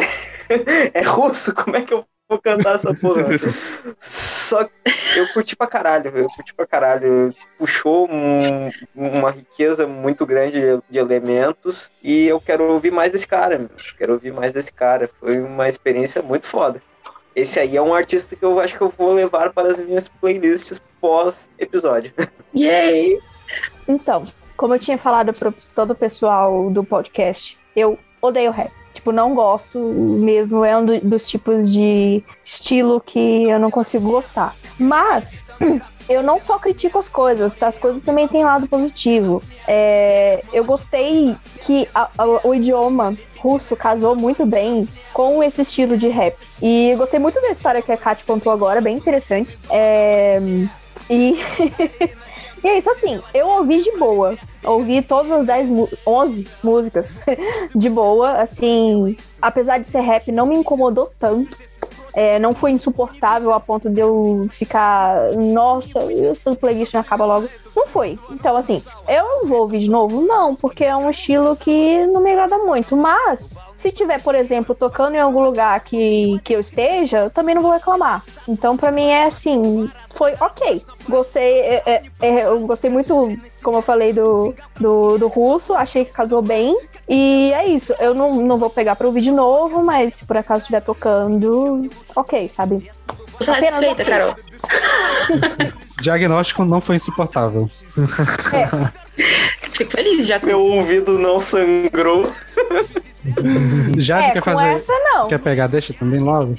Sim, é, Eu nunca tinha ouvido falar. Eu, é, o Sander falou que você tinha colocado alguma coisa russa e eu imaginei que era pós-punk russo e eu fiquei toda empolgada para ouvir e fui surpreendida. Para mim, assim, foi uma playlist difícil de ouvir. Eu não não pelo idioma, mas assim pela forma como ele realmente canta, porque eu realmente não sou acostumada a ouvir rap, né, hip hop, essas coisas assim. Eu ouço bem, sabe, esporadicamente mesmo. Mas teve algumas músicas assim que eu gostei muito, que eu até falei pro Sander. Tem uma música que eu não sei como é que pronuncia, mas vocês que estão vendo aí, galera, na playlist é uma música com Domi, Dominó, eu acho, não sei, que é outro rapper, né? E eu gostei muito dessa música, que ela começa com um tecladinho e tal, e ela tem uma batida muito gostosa. Eu não consegui achar a letra dela, então não sei sobre o que tá falando, mas com certeza eu vou ouvir outras vezes. E assim, eu acho que se eu for ouvir mais, eu vou gostar, porque a primeira audição que eu tive realmente, só essa música me pegou, mas quando eu ouvi assim da segunda vez, aí já teve a Fata Morgana, alguma coisa assim, que eu gostei bastante. Teve a do Vasco, que eu não entendi nada qual era o conceito, mas eu também gostei muito da música, eu achei assim muito legal realmente. É, eu vou tirar um dia para ver se eu consigo encontrar as letras, porque eu realmente fiquei muito curiosa, não consegui achar sobre o que ele canta, mas agora que a Kate contou toda a história dele, realmente fiquei muito curiosa assim para tentar é, decifrar o que, que ele tá falando, né? É, mas, ele assim, tem. gente. Não, pode falar. Pode mandar, imagina. Ah, eu ia falar que. Mas assim, eu ia falar que apesar de eu realmente não, não ser o que eu esperava, né? Que eu tô esperando outra coisa, mas eu não detestei, gente. Eu, pelo contrário, acho que teve mais cinco músicas assim que eu gostei bastante, que já é metade da playlist praticamente. Na primeira edição eu estranhei um pouco, mas eu gosto de bandas assim que cantam com outros idiomas além do inglês, né? Então eu não sei de onde você encontrou isso, mas eu sei que o Spotify percebeu que eu gostei dessa música porque ele colocou um monte de coisa russa lá pra, na recomendação e eu fiquei, cara, isso aqui é culpa da caixa. Desculpa. Cara, ele tem letras bastante. é, assim, ele é bastante. Ele é um lyricista muito bom, né? Tipo, tá, eu descobri isso vendo a batalha de rap em russo e, e traduzida Uhum. pro inglês. Porque eu saber russo sei isso aqui. E aí, tipo, mas ele, ele sabe, assim, ele trazia elementos de Game of Thrones e coisa de física junto, porque ele é filho de físico. Então, tipo, eu já fiquei, ah, meu Deus, tô no mundo meu. Enfim. Eu quero logo, então, aproveitar a deixa, pra fazer uma piada logo de começo, que Ela não vai. foi, não foi de propósito, mas assim, a minha música favorita foi a Fate Morgana e a segunda favorita foi a Vasco da Gama. Olha, eu que Ora, ora, que ironia do destino, não é mesmo? Eu demorei Mas assim- pra entender, mas agora dá vontade de simplesmente sair do episódio. É, mas assim, agora falando do sério, cara, é, eu, eu acho que é um tipo de artista que eu vou. Cada vez que eu tô ouvindo, eu tô gostando mais, assim, eu achei interessante. Eu acho que até no início me lembrou uma vibe meio Diet Woods também, de ser um, um rap assim, meio fora do, do eixo, que tem umas paradas meio diferentona e tal. Eu acho que ele não é tão surtado quanto o Diet mas ele tem um, um- uma, uma parada ali. E eu não consegui gravar as músicas que eu gostei, mas tirando essas, essas três últimas que são com. que eu consigo ler o nome, né? Aí fica mais fácil de, de, de lembrar. Mas, cara, eu adorei. Eu acho que. Eu preciso ouvir mais, mas é, eu acabei ouvindo pouco, mas assim, toda vez que eu fui ouvindo, eu fui gostando mais. Eu gostei dos beats que tem, eu gostei da voz dele, assim, essa parte agressiva que ele tem no, no rolê dele. Então, assim, parabéns, boa, boa, boa descoberta. Fico muito feliz. Sim, boa descoberta. Pô, é, queria falar agora que o, esse artista é um dos que eu nunca tinha ouvido falar. É, mas eu me surpreendi bastante. A pri- primeira vez que eu ouvi essa ouvida, a voz dele tinha me remetido, primeiramente, um pouquinho o jeito do Eminem cantar, aí depois, ouvindo de novo, me remeteu à cena de hip rap, hip hop latina. Me remeteu muito, assim, o, o estilo dele cantar, assim, o- as batidas. Quase esqueci assim o tempo que tava ouvindo um artista russo e achei que tava no, no México, no, nos nossos companheiros aqui da América do Sul também. É, mas, putz, eu achei maravilhoso e ainda, agora ainda mais com toda essa bagagem que a Cat disse, né? Que putz, é, é, eu não entendo o que ele tá cantando, mas eu, putz, eu achei maravilhoso, assim, o, todos os sorriei dele. Isso é real, isso que o Takeo falou desse lance meio mexicano, assim, meio latino, é bem. É um, é um toque a mais, assim, que talvez seja de toda essa variedade cultural e multinacionalidade que ele, que ele teve na vida dele, tá ligado? Talvez ele tenha puxado um pouquinho disso aí eu achei bem bacana, assim. Eu não esperava que um rapper russo fosse trazer elementos desse tipo, assim, sério. Isso é bem, bem surpreendente. Então, eu já conheci o Oxymiron por causa da música Vasco da Gama. que eu vi, eu, vi, tipo assim, no Twitter, alguém rindo disso. Caralho, como que tem uma música chamada Vasco da Gama, um rap russo, tá ligado? De que te acha isso? E eu fui ouvir, eu adoro essa música, eu acho ela muito da hora. Eu acho que a produção dela é muito boa e tem umas paradas muito boas. E o, e o refrão dela é maravilhoso, eu acho muito bom. É, sem zoeira. E é isso, cara. Eu, eu gosto bastante. Eu não sabia nada da história dele, porque eu nunca me interessei em pesquisar e tal. Mas achei muito foda. E... Mas eu já tinha ouvido essa música e quando eu vi a playlist, eu falei, caralho, o cara é muito bom mesmo. Tipo, tem muitas músicas boas e tem.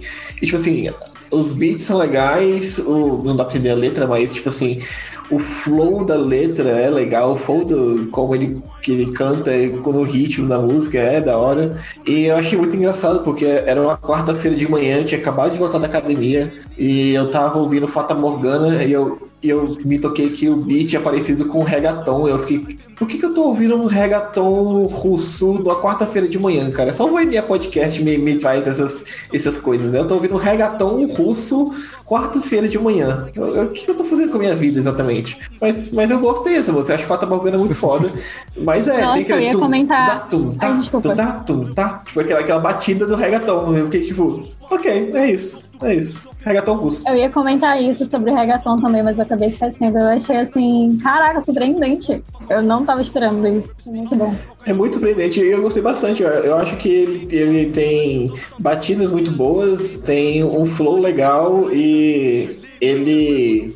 Como posso dizer? Eu acho que ele muda bastante a, a dinâmica das, das músicas para não ficar repetitivo. Então a- eu acho que ele, a- o rap dele nunca fica repetitivo porque ele tem um flow interessante e ele vai mudando o flow, ele vai mudando a, a, dinâmica da música, então nunca não fica, repeti, não fica repetitivo, não fica chato, fica assim, e você não entende o que está falando, mas você não liga porque é legal de ouvir. Então eu gostei, acho massa. Por último, só Fast, você ninguém vai falar mais nada.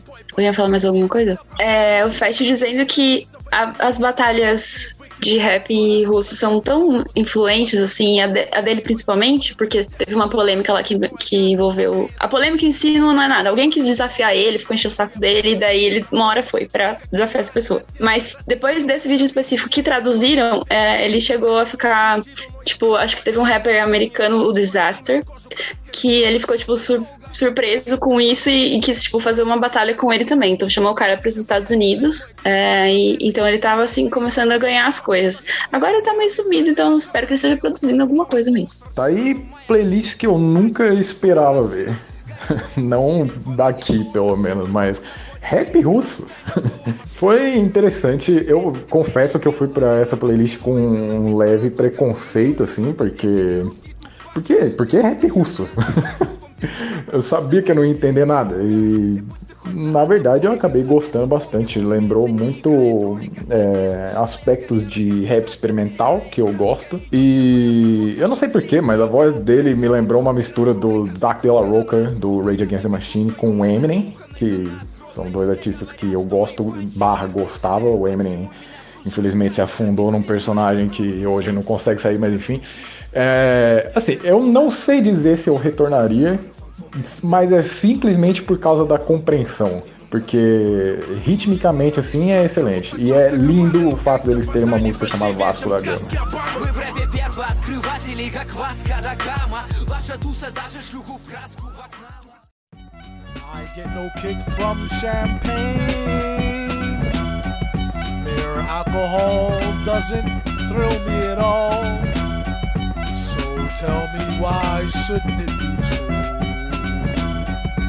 I get a kick out of brew. E o próximo artista temos o MF Doom, que é a indicação do Paulo. Como ele não tá aqui, eu vou rodar um áudio dele agora falando sobre, depois a gente discute. Zevlovex, King Ghidra, Victor Vaughn, Daniel Dumoulin, MF Doom.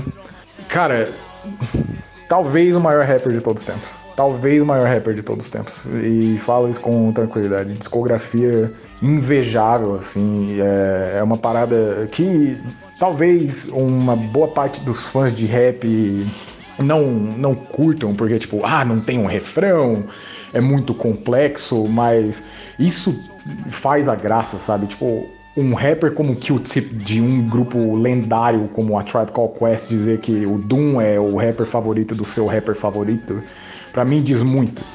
E eu não sou, eu não sou o maior fã assim da- das coisas do começo da discografia dele, tipo o Black Bastards com o irmão dele, o Operation Doomsday, que foi o primeiro álbum como MF Doom, mas assim, o Doom tem um período na carreira dele é, de 2002 até 2005, basicamente, que é, é- é surreal, é, é- é impressionante. Se você pega pra ouvir, você fica tipo, como é que o cara faz isso? E em todos os álbuns, sabe? O trabalho de produção que ele tem, colocando o som de uns cartoons, o qual ele inspirou, é, pegou inspiração, né, pro personagem dele. é, e colocar isso nas músicas também e tal, é, é fenomenal. É, as letras que ele fazia e o fato de que ele conseguia fazer umas letras extremamente técnicas, rimas multissilábicas em cada linha que existe na música e fazer parecer natural ainda, sabe? Tipo, é- era surreal. O Doom é dono de é, um dos maiores álbuns de rap de todos os tempos, que é o Mad Villainy, junto com o Madlib. É, mas o Unfood também é um dos principais álbuns de rap underground, assim. E no fim da carreira, depois do Born Like This, que é um álbum que eu também recomendo demais, demais, demais, que ele, ele brilha muito. Pro pessoal que fala, pô, eu gosto do Doom mais pô, na cara, assim.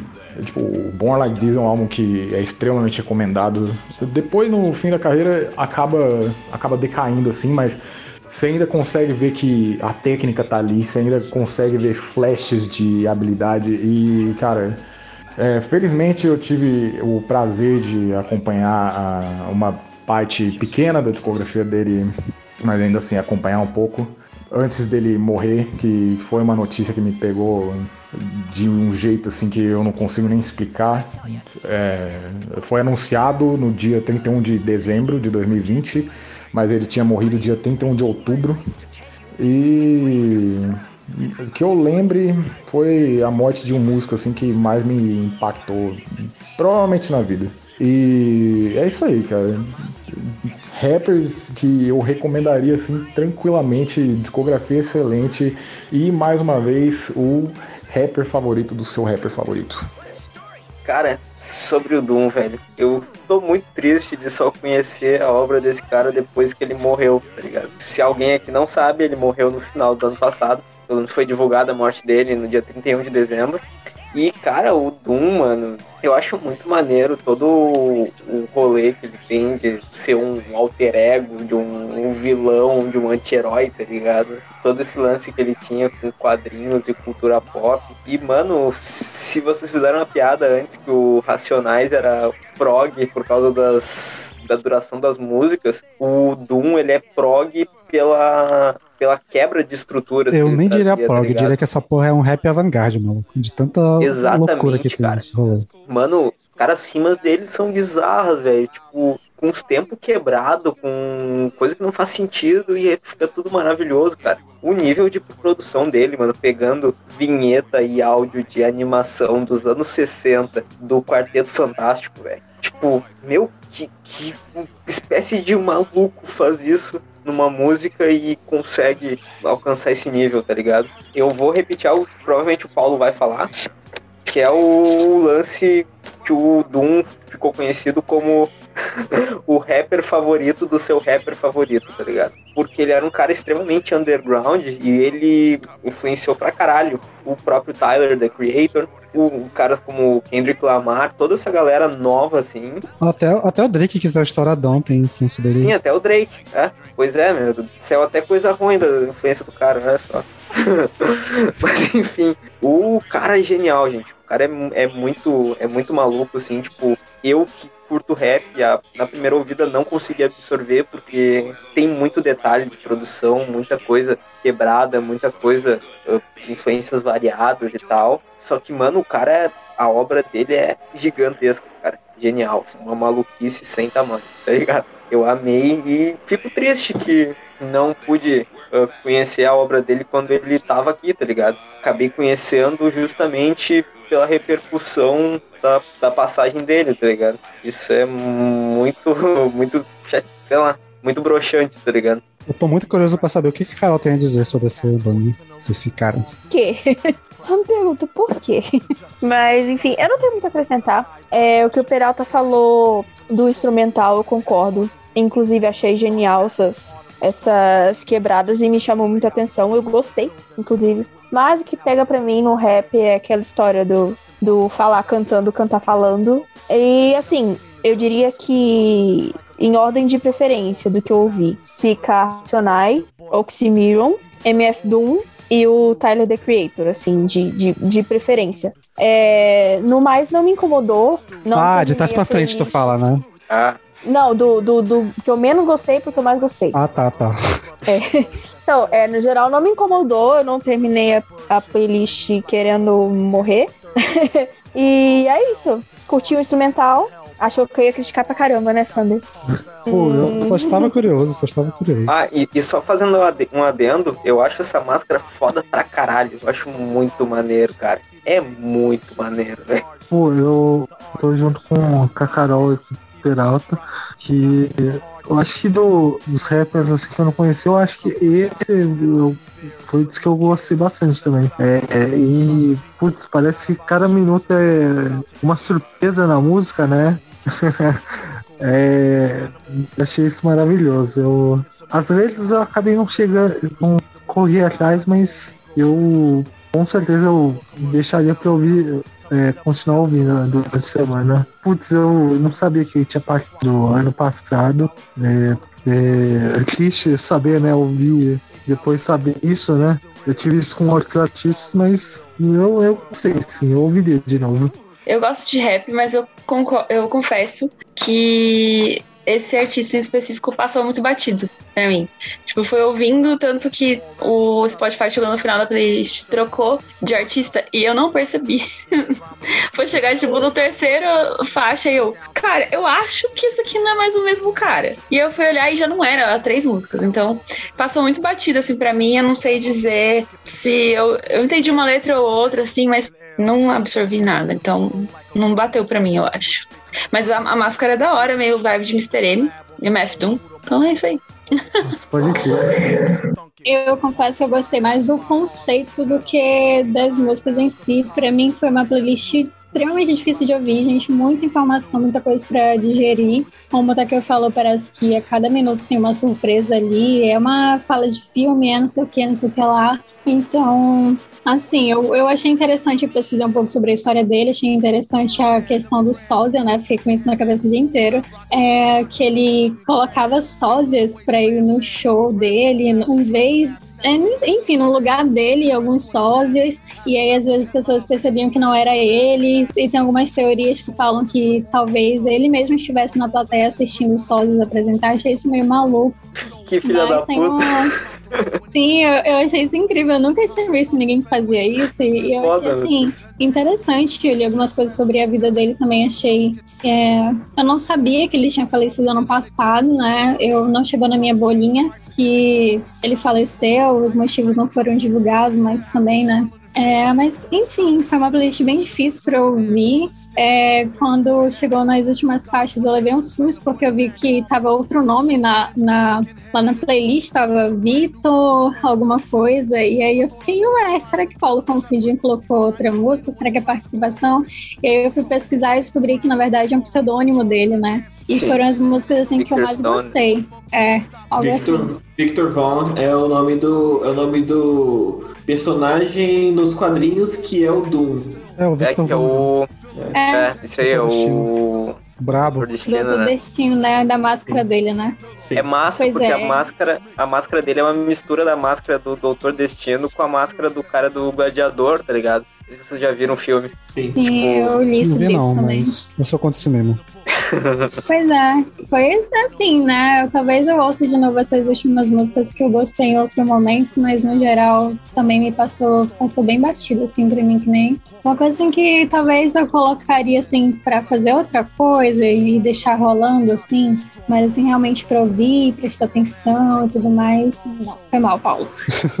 Então, eu acho que das bandas que eu não conhecia, esse, ou dos artistas, né, no geral, eu acho que esse era o que mais tinha a minha cara, o tipo de coisa que eu traria se eu conhecesse. Porque, cara, esse, esse bagulho aleatório e bizarro do início eu achei muito da hora.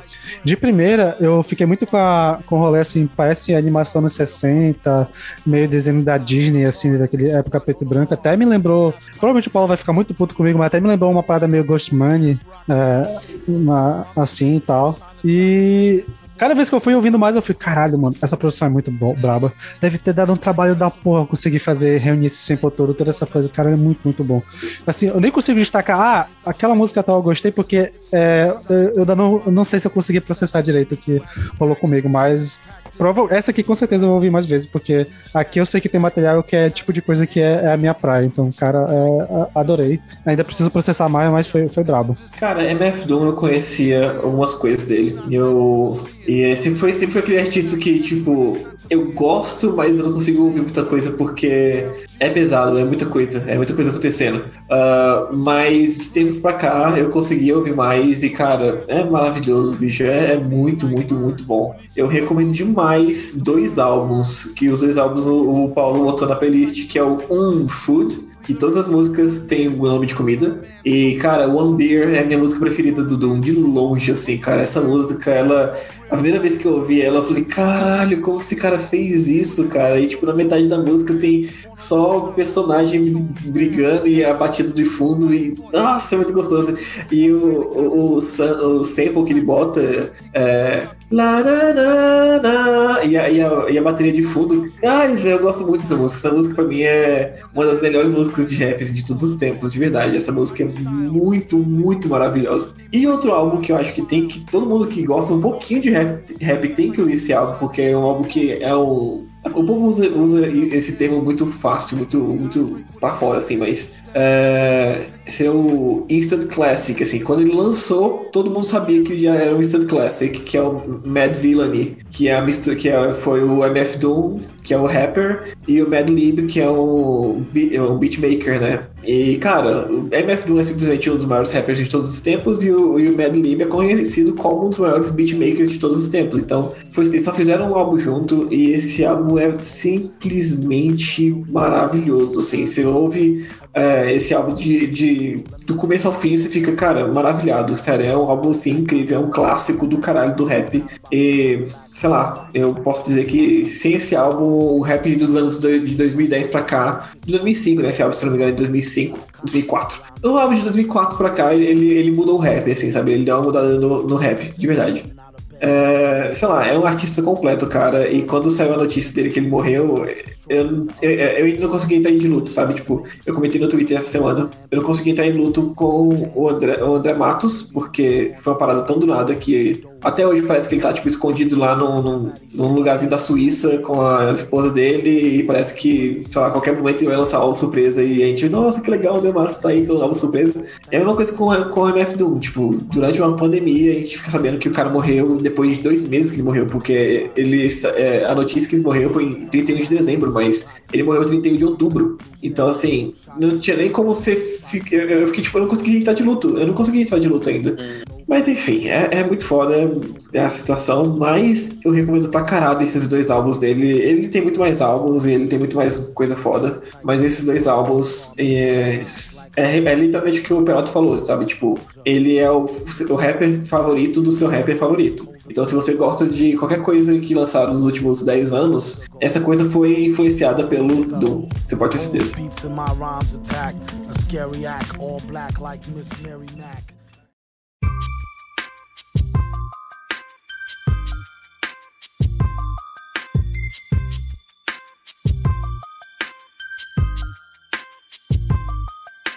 E a próxima banda, a banda da capa da- do episódio, Hora do Peralta tinha brilhado, nós temos Racionais MCs. Então, o que falar desses rapazes que eu conheço desde sempre, já considero pacto?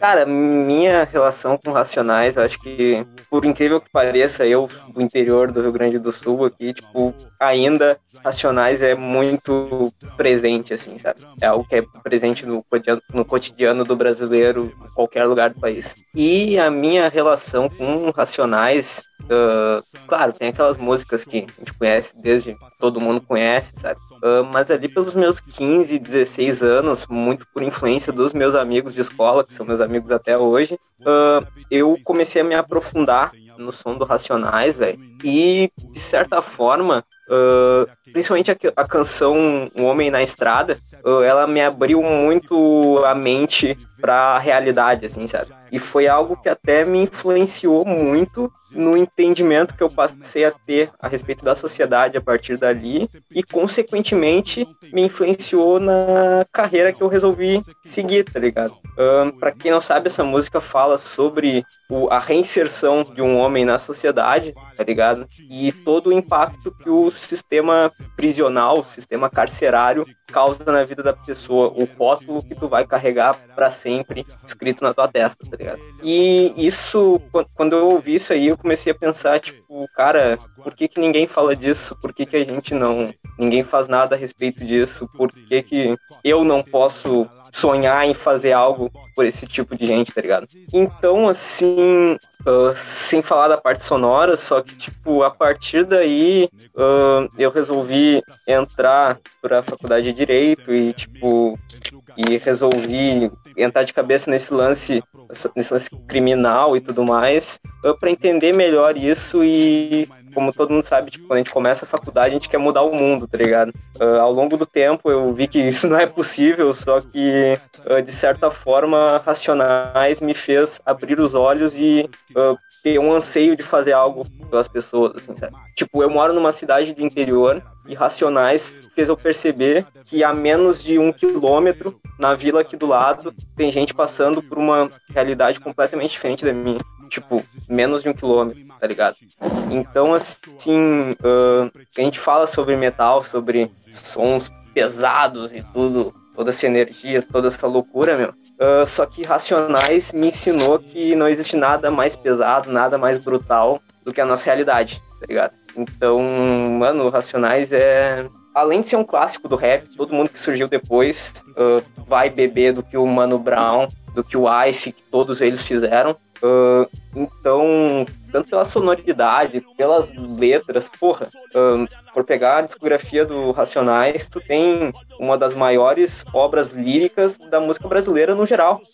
A- o nome da banda é derivado do, do disco Racional do Tim Maia. Então, assim, tu tem sample de, de Tim Maia, de MPB, tu tem um teclado, um sintetizador sinistro nos beats. Então, assim, cara, Racionais é, tipo, é uma entidade, tá ligado? E eu, um sulista branquelo de merda, me tornei uma pessoa muito melhor do que eu seria ah, por influência desses caras, assim, sabe? Então esse é o tamanho do Racionais pro, pro Brasil, tá ligado? Quer pegar o gancho, Takeo? Opa, pô, então, nossa, é... Racionais é um negócio que, aproveitando o que o Peralta disse, eu acho que Racionais é daqueles artistas que, putz, não é metal, mas talvez é até mais pesado, assim, pelo, pelo peso que tem, né, de, da realidade, do som, da, e da voz do Mano Brown, putz, a voz do Mano Brown, é, eu gosto muito dela, uma das minhas favoritas, e, putz, eu, pra mim, eu já tava na zona de conforto, eu já conheço Racionais, né, de, de, desde a adolescência, é, teve uma época lá que eu até, que eu fui pro metal, assim, que acabei é, deixando de canto, assim, é, adolescente rebelde, né, mas eu lembro que eu conheci Racionais na, na MTV, MTV quando tocava no. Tinha um programa de rap quase na meia-noite chamado Yo MTV, que era o Taíde que apresentava e tal. Aí uma vez passou Vida Louca parte 2 e putz, aquele clipe me virou a cabeça, assim, eu pirava naquela música até hoje. É, pra mim é uma das minhas favoritas da vida, assim, é, junto com, com outras músicas assim, do, do rock, heavy metal e tal. Pra mim tá lá no topo junto. E eu. Aí outras vezes que eu ouvi também, eu tenho uma tia que mora em áreas mais. É, mais carentes, aí tinha uns vizinhos que é, da minha tia que é, também era mais humildes e tal, eles ouvindo lá Racionais, assim, aí eu ouvindo junto lá com eles, que eu, a gente, eu ia pra lá também, aí ouvindo Racionais, ouvindo é, outros artistas, agora me fugiu, é, RZO, essas coisas, aí putz, é, o peso que o peso que tem ainda nesses lugares assim sendo estando nessa realidade assim de é, gente pobre e tal é, tem um dá um apego assim muito maior assim, de, da realidade das coisas é ver a realidade ao redor também sentir que é, os versos daquilo lá que estão sendo cantados são muito reais é, também os Racionais tem umas frases assim também muito marcantes, como é, Vida Louca Parte 2, pra mim, a frase final do Mano Brown, pra mim, é que ele canta que mais em São Paulo, Deus é uma nota de 100, é, putz, pra mim cai assim como uma bigorna assim no, na cabeça. Lá, Carol. Então, eu tenho críticas e tenho elogios. Qual que vocês querem primeiro? Primeiro o mundo, depois eu assopro? Críticas, tá.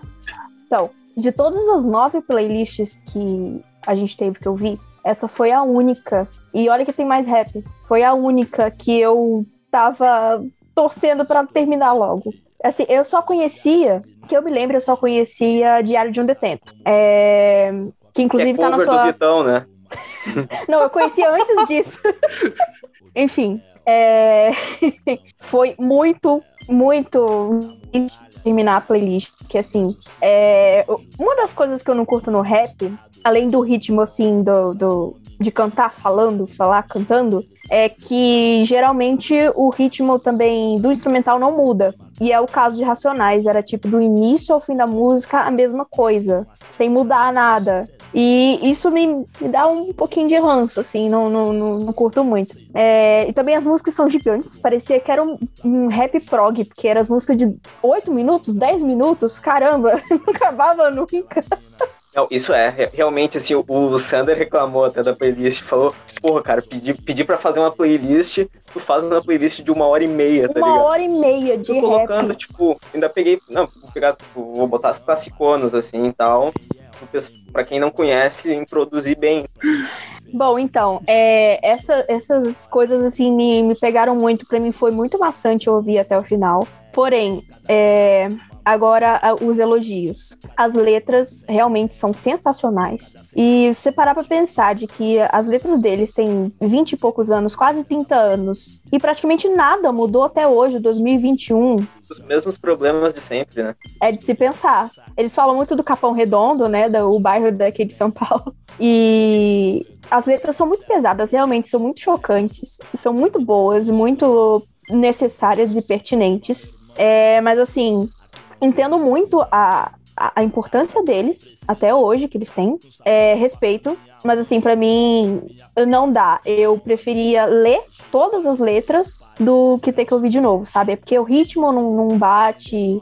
O ritmo do rap mesmo, que é, né?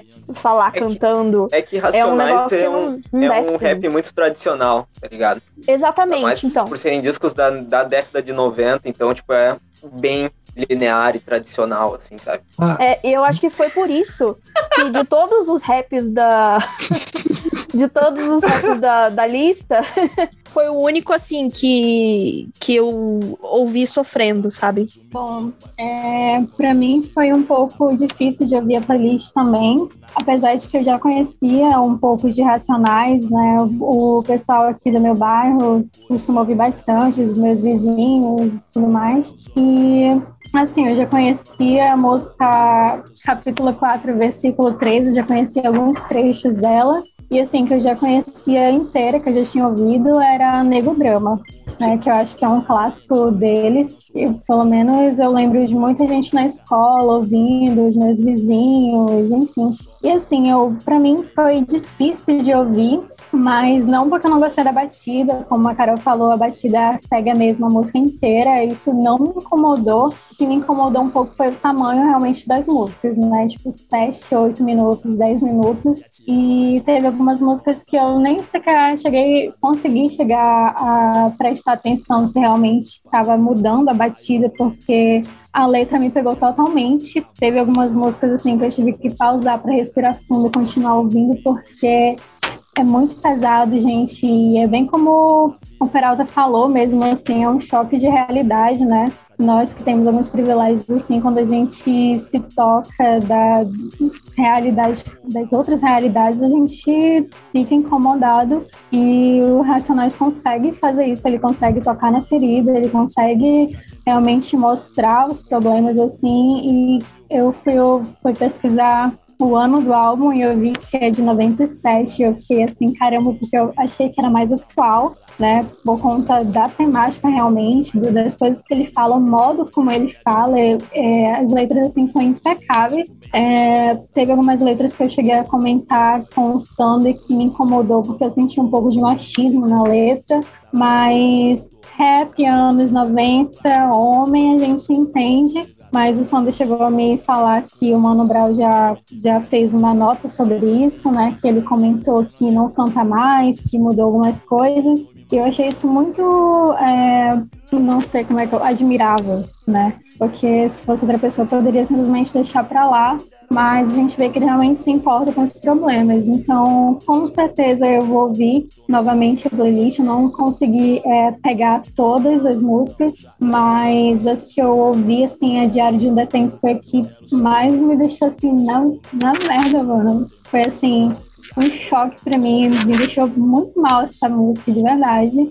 E eu realmente, já era de se imaginar pelo título da letra, né? Mas realmente, quando começa falando e o final, assim, eu não lembro qual a última frase que ele fala, mas no final, assim, me deixou muito pensativa. Foi aquele tipo de música que eu tive que pausar na metade, respirar, continuar. É, com certeza, em outro momento, eu vou terminar de ouvir a playlist direitinho, analisando as letras. Nossa, gostei bastante, Caralto, da sua escolha.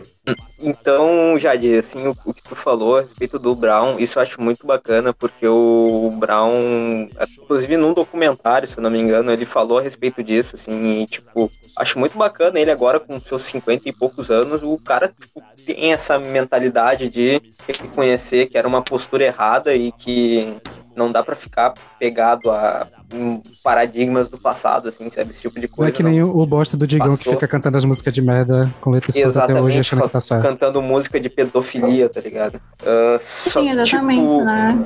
E o que eu acho muito, muito foda, ele, ele é um cara que dá muito apoio, assim, pro pessoal novo da cena e tal. E o que tu falou a respeito de ser algo tenso e que te pega, deixa aflito, ah, uma música em específico que é a Tô Ouvindo Alguém Me Chamar, tá ligado? Ah, o beat da música inteiro é um som de de hospital, assim, sabe? Tipo, de. aquela maquininha que, que mede batimento, tá ligado? Fica o. E, tipo, cara, quando tu chega no final da música e o mano lá morre, tu fica tipo, cacete, tá ligado? Agonizante E a aquilo palavra. É, aquilo fica, tipo, na tua cabeça, exatamente, é agonizante, assim, tipo, aquilo ali ecoa na tua cabeça e tu fica, meu Deus, que merda, tá ligado? Como é que isso tá acontecendo ah, do lado de casa aqui, tá ligado? Cara, é. eu- bom, eu já eu sabia que existia, conheci algumas músicas, porque, veja, a minha irmã, que tem. Vai fazer 18 anos, ela, ela é uma fã. Então ela ouve e eu ficava, o que, que é isso aí? Ela ficava, como se você não sabe? Mas enfim. E aí é, eu comecei a ouvir por ela, assim, primeiramente. Então quando cheguei na sua playlist, eu, eu consegui captar umas que eu já tinha ouvido antes. E, meu, eu, eu tava ouvindo hoje e eu sinto que é um negócio que eu preciso sentar e ler as letras, porque é difícil digerir. Assim, é difícil de engolir e, e ao mesmo tempo de saber que aquilo é real, assim, que, é, que não, tá longe. Tanto que não- tem músicas que ele fala, cidades que estão aqui em volta, tipo Osasco, Itapevi, Carapicuíba, são cidades que estão em torno da minha cidade aqui. Então, eu fico pensando, tipo, não tá longe, sabe? É, então preciso, é uma coisa que você precisa tirar daqui, assim, pra tentar engolir. E o som, eu acho que. Eu acho que ele é, ele é tradicional, mas não. Mesmo por ser igual, eu acho, que, eu acho que é justamente por isso, porque a batida é sempre basicamente a mesma, que a gente meio que se foca, presta atenção na letra. Então eu acho que acaba ficando em segundo plano, assim, né? Mas é. Eu acho que todo brasileiro deveria ouvir, sabe? Tipo, pelo menos pra, pra ter uma, uma ideia. Tem gente que é completamente fora da casinha e não sabe o que tá acontecendo, não sabe o que vê. Então, assim, galera, não é um mar de rosa, sabe? Vai ver a realidade do- dos caras que moram, que trabalham na tua casa, que. Enfim, né? É isso aí. Então, é, o o Paulo- é bem o que o Paulo falou aqui no chat, meu. É, assim, cada música é um filme, tá ligado? Basicamente. Tipo, cada música é como se tu estivesse assistindo um filme. Sim, sim. Acho que até uma coisa que eu ia comentar que é o rolê que a gente não chegou a falar ainda, mas assim, musicalmente as letras são de storytelling, né? Tipo, não é uma música tradicional, tipo, tem um- uma história sendo contada e tal, tem uma, toda uma construção de universos, então é é uma parada interessante de, de se destacar. Queria só abrir um parêntese, é, porque eu falei que não me incomoda, né, ser a mesma batida a música inteira, justamente pelo que a Kátia falou, que você consegue focar na letra. Porque a batida você já sabe que vai ser aquela ali a música inteira, então você foca exclusivamente, praticamente, né, na letra. E eu acho que foi exatamente por isso que não me incomodou, pelo contrário, eu gostei. Beleza, né? Então vamos lá. Minha história com essa é a seguinte: eu sou morador de periferia, não moro na Zona Leste aqui da minha cidade, bairro bem, bem pegado, bem violento, bem. Bairro que parece em notícia de jornal toda semana com briga de coisa. Eu moro do lado de uma, de uma bocada de traficante aqui e tal. Então, é, aqui na meu, onde eu moro, é basicamente impossível tu ter crescido aqui e não ter ouvido Racionais em algum momento. Porque, tipo, era a música que a galera ouvia aqui em volta. Inclusive, existe um, um momento da minha vida ali que eu era um maluco do rap, eu cheguei a querer iniciar a dança rap, só que eu era muito ruim, não consegui, mas eu, eu, eu, eu- cheguei a arriscar uns passos de hip hop quando era guri. E, e o Racionais era uma parada que tocava toda vez. A gente ia jogar bola, enquanto tava, a, o, o, tava o time jogando, quem tava fora tava ouvindo Racionais, esperando tal. Então, tipo, é uma parada que sempre fez parte de mim, porque é uma coisa que toca é, em qualquer lugar. Acho que hoje em dia, se eu for agora, sair pra ver o pessoal jogando bola ali, ali na, numa vila que tem aqui do lado, eu sei que vai estar tocando, porque é o, é, é o som que a galera ouve. E, então, eu já conhecia boa parte dessas músicas. Eu até não cheguei a ouvir tanta playlist, porque ela é muito longa. E eu, como eu já conhecia as músicas, né, então eu, eu, eu já tava ligado. E acho que todo mundo já falou bastante sobre a questão técnica da música, a questão da realidade. Tipo, é uma parada que pega muito. é uma- é uma- E eu acho legal que existiu essa coisa de identificação da galera da quebrada ouvir esse tipo de som realmente, porque é bom que pelo menos a gente tenha essa, essa, essa noção do que tá rolando, de como a gente tá, tá atrás nessa corrida. Então, sei lá, eu, eu adoro o som. Eu, faz um tempo que eu não ouvia, posso até falar a verdade, eu, eu, eu ainda ouço rap, mas eu tava ouvindo outras coisas, então foi legal fazer um resgate de algumas coisas assim. E é isso, cara, sonzeira, e eu concordo com o que acho que foi a Kat falou, que todo mundo no Brasil deveria ouvir pelo menos uma música deles um dia, cara. É, deveria ser obrigatório. Mas vamos continuando que tá, tá, tá, tá corrido. Vai, Lucas, fecha aí pra nós. Ah, o que, foi dito aqui é. Eu não tenho mais nada a acrescentar, acredito. Acho que assim, mas posso falar minha, o meu pessoal com a banda. E eu comecei a ouvir rap ali pra 2017, 2016. E, e eu comecei ouvindo Criolo e, e Black Alien. Então, eu não comecei pelo rap antigueira mesmo, assim, tipo, sabotagem e tal. Eu comecei pelos caras mais novos e. eh, Apesar que Criolo e, Alien não são exatamente novos, mas eles, fizeram, eles explodiram mais essa, essa década, principalmente o Criolo. Ah, e, assim, eu nunca tinha ouvido Racionais de verdade. Eu sabia, tipo, ah, beleza, Racionais é legal, Racionais é importante e tal, mas nunca tinha parado pra ouvir. E é muito louco quando você conhece o rap, mas você não conhece Racionais. Aí eu fui ouvir Racionais e, tipo, a cada dois minutos de música do Racionais tinha uma frase que eu lembro que o Criolo já fez e já, e já, e já usou em uma música, e o Jonga já pegou na música e adaptou. Aí o Black Alien fez a mesma coisa e eu fico, caraca, meus, os, os caras tipo, realmente, tipo, tudo está em torno do Racionais, tá ligado? Se quer dizer, falar em rap nacional, assim. Ah, sobre a música, cara, eu acho maravilhoso. é, mesmo que a batida seja sempre a mesma coisa, tem que lembrar que eles são os primeiros, então, assim, eles foram a gênese do rap brasileiro, né? Então, assim, é impossível você pensar, tipo, ah, porra, mas é mais, mais do mesmo e tal. Porra, anos 90 é outra coisa, tá ligado? E, sei lá, a importância da letra, é, a mensagem a ser dita, as. Sei lá, é, é- é- você já falou tudo que tinha pra ser dito. É uma parada muito pesada e uma parada que a gente acaba, como como classe média, né? Tipo assim, como assim, é classe média, a gente já fica tipo, nossa, é é outro mundo, tá ligado? É outra parada, é outro, é outra realidade. E tipo, você. É aí que você percebe que, tipo, não tem como esses caras não serem importantes pra muita gente, porque eles falam exatamente o que acontece, tá ligado? E assim, é, eu acho maravilhoso, eu acho muito foda, eu acho as letras, porra, as letras são muito, muito pesadas, bicho, é, é muito difícil, tipo, eu acho que ainda foi na Diário de um Detento que eu terminei de ouvir a letra, a música, eu fiquei tipo, é, tá, beber uma água aqui agora, dar um tempo e continuar a playlist, sabe? Que é muito pesada a letra e é porrada atrás de porrada. E eu acho que o fato das letras serem, da- das músicas serem grandes, e você vai ler a letra, é basicamente um- uma redação de 600 palavras, tá ligado? Aí você, você termina a letra e fica tipo, caralho, velho, o que aconteceu comigo aqui agora, tá ligado? Mas é isso, eu acho muito foda, eu acho muito incrível, eu acho que, sei lá, eu acho muito importante você ter, ter trago o Racionais pra cá, porque eu acho que foi da hora pra caralho. Tipo, e, e foi muito bom é, foi muito bom conhecer Racionais a mais, assim, eu fui para ainda pra conhecer mais, com certeza. Tem um Ah, eu comentário muito interessante aqui no Twitch que a Joy fez, ensino médio. Na aula de sociologia, o professor pediu para cada grupo escolher uma música do Racionais e fazer uma análise em cima. Eu lembro que foi chocante escutar, e a, a- escutar a análise de todos. É, quando, quando foi Caramba. na- no PAIS, que aqui em Brasília a gente tem o PAIS, né, que é o nosso vestibular para federal. Acho que foi no meu segundo ou no primeiro ano que meu professor de sociologia também pediu pra gente, pra gente analisar, a, a turma inteira ana- analisou é, Diário de Detento. Mas isso faz muito tempo, né? Eu tinha 15 anos. Mas eu lembro que foi uma aula que, tipo assim, ele, ele lia a letra e falava sobre sociologia, eu ficava tipo, foda, pesado.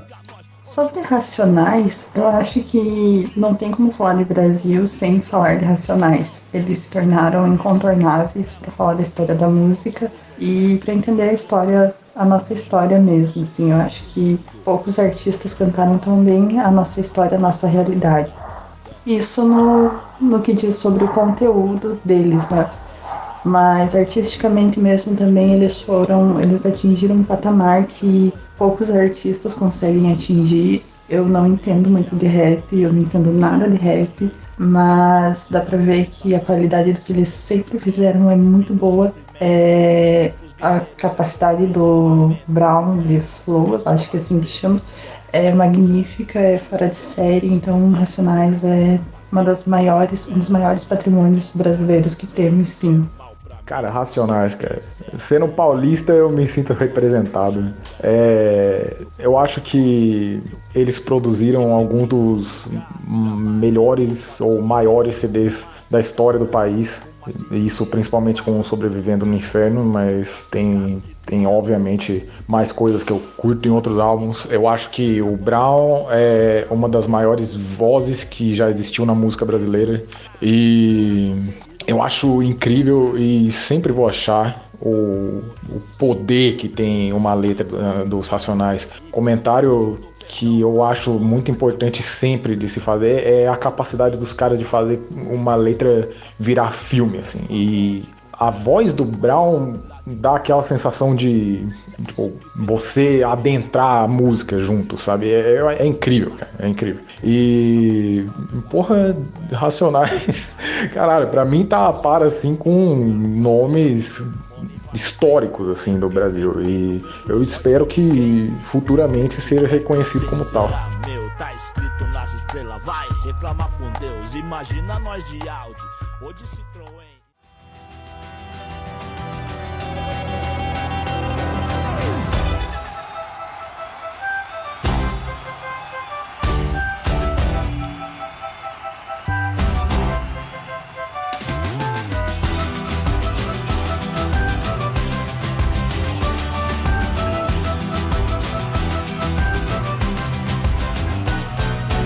Beleza, a próxima banda que a gente vai trazer é pra resgatar um erro de gravação clássico um nosso. Agora é a hora do Vinho na Estante, a sua dose semanal de música regional. E eu vou trazer uma banda aqui da minha cidade que é o República Popular.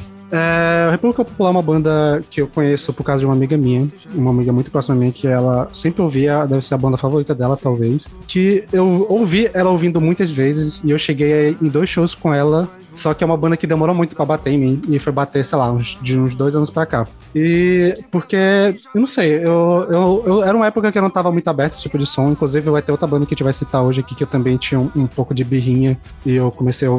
é, Agora, hoje em dia, eu consigo ouvir mais tranquilamente. E eu gosto desse, de- dessa banda porque eles trazem uma parada que eu acho muito interessante, principalmente no último álbum deles, que é o Humus, que é o que abriu a, a playlist que eu fiz pra vocês, que é uma parada conceitual de pegar música regional, pegar uma parada de clássica de música de, de gêneros que tem aqui e trazer uma parada meio moderna. Então, tipo, vai ter umas pegadas mais batidas de forró, uma batida de boi, mas ele bota a produção, tem um elemento, elemento meio de trap, de pegar um, um autotune numa voz e tal. Tipo, a produção desse álbum, do Humus principalmente, é uma parada impecável. Assim, eu amo esse álbum justamente pela produção, que eu acho assim, um, um absurdo de, de boa. E é, é uma parada que me pegou muito. Tanto que eu, eu acho que, sei lá, do ano passado pra cá deve ter sido a terceira ou quarta banda que eu mais ouvi. E é, até porque eles lançaram um, um ao vivo ano passado, que foi, foi fantástico, porque eles cantam boa parte dessa música desse álbum. E eu gosto muito, é, eu até conheço o- o- os caras da banda, assim, de, de rolê e tal. É uma parada que eu, eu sempre fui muito próximo, mas eu nunca dem- demorou pra bater. Acho que de- só depois da pandemia que realmente bateu de verdade a banda em mim. Mas é isso, hoje em dia eu amo, é uma das bandas favoritas e eu adoro esse conceito de pegar uma parada, isso tanto na música quanto na letra, de pegar o, clássico moderno e fazer esse choque, assim, que é, é muito brabo. Agora eu quero. Estou ansioso pra ouvir a- as impressões de vocês, principalmente de quem não é daqui da, da, do- da área. Posso começar? Pode. Então, junto com a playlist da Aurora, a sua playlist foi a que mais me surpreendeu positivamente. Porque eu não imaginei que eu ia gostar e quando começou assim. Mas eu gostei muito. É, me surpreendeu muito. O instrumental é muito bem trabalhado. A voz do vocalista é muito bonita. É, eu gostei muito das músicas Teodora e Frida, que eu queria saber, aliás, porque tem nomes de mulher, talvez. É, é o EP todo, na verdade. É um EP que acho que são sete músicas e todas as músicas são títulos de, uma, de, uma, de nomes femininos. E Ah, tá. Eu não sei dizer assim, porque eu não conheço a banda dessa época, mas eu acho que tem uma, um rolê de história entre delas. E o EP se chama Liz, inclusive. Então, eu curti demais, principalmente as últimas músicas, assim, que tem uma batida mais pesada. E é, com certeza eu ouvirei de novo. E vou procurar mais sobre a banda, porque eu curti de verdade. Inclusive, eu até esqueci de falar o gênero, né? Mas é uma banda de. que eu considero assim, um rolê meio indie rock. Que. Nesse último álbum eles re- resolveram pegar uma parada um pouco mais moderna, mas eles têm essa mistura de gênero com indie rock, basicamente. Vou pegar o gancho da Carol e dizer que eu fiquei muito surpresa com essa playlist também. Mas ela tem cara de Sander. então, mesmo que eu não soubesse quem foi, eu diria que, que foi você. Mas o que, que eu ia falar? O som é uma coisa totalmente diferente e eu gostei muito das partes que parece que ele tá cantando no, ventilador. Que, que é esse, ah, o exemplo que eu tive, assim, alguém cantando bem perto do ventilador.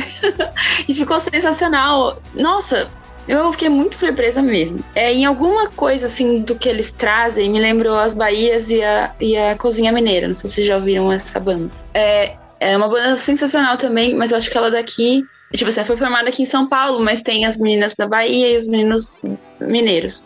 Mas alguma coisa na voz, assim, no jeito como eles dividem os tons e tal, eu acho que, que me lembrou isso. É, que mais? Ah, olhando a capa do Humus, eu, eu achei que era o Fernando Danitelli do Teatro Mágico. Olhei assim e falei, nossa. Aí eu olhei de novo e falei, não, não é e tal. Então já ficou esse, esse paralelo pra mim. Agora, toda vez que eu pensar nessa banda, eu vou lembrar daquela capa.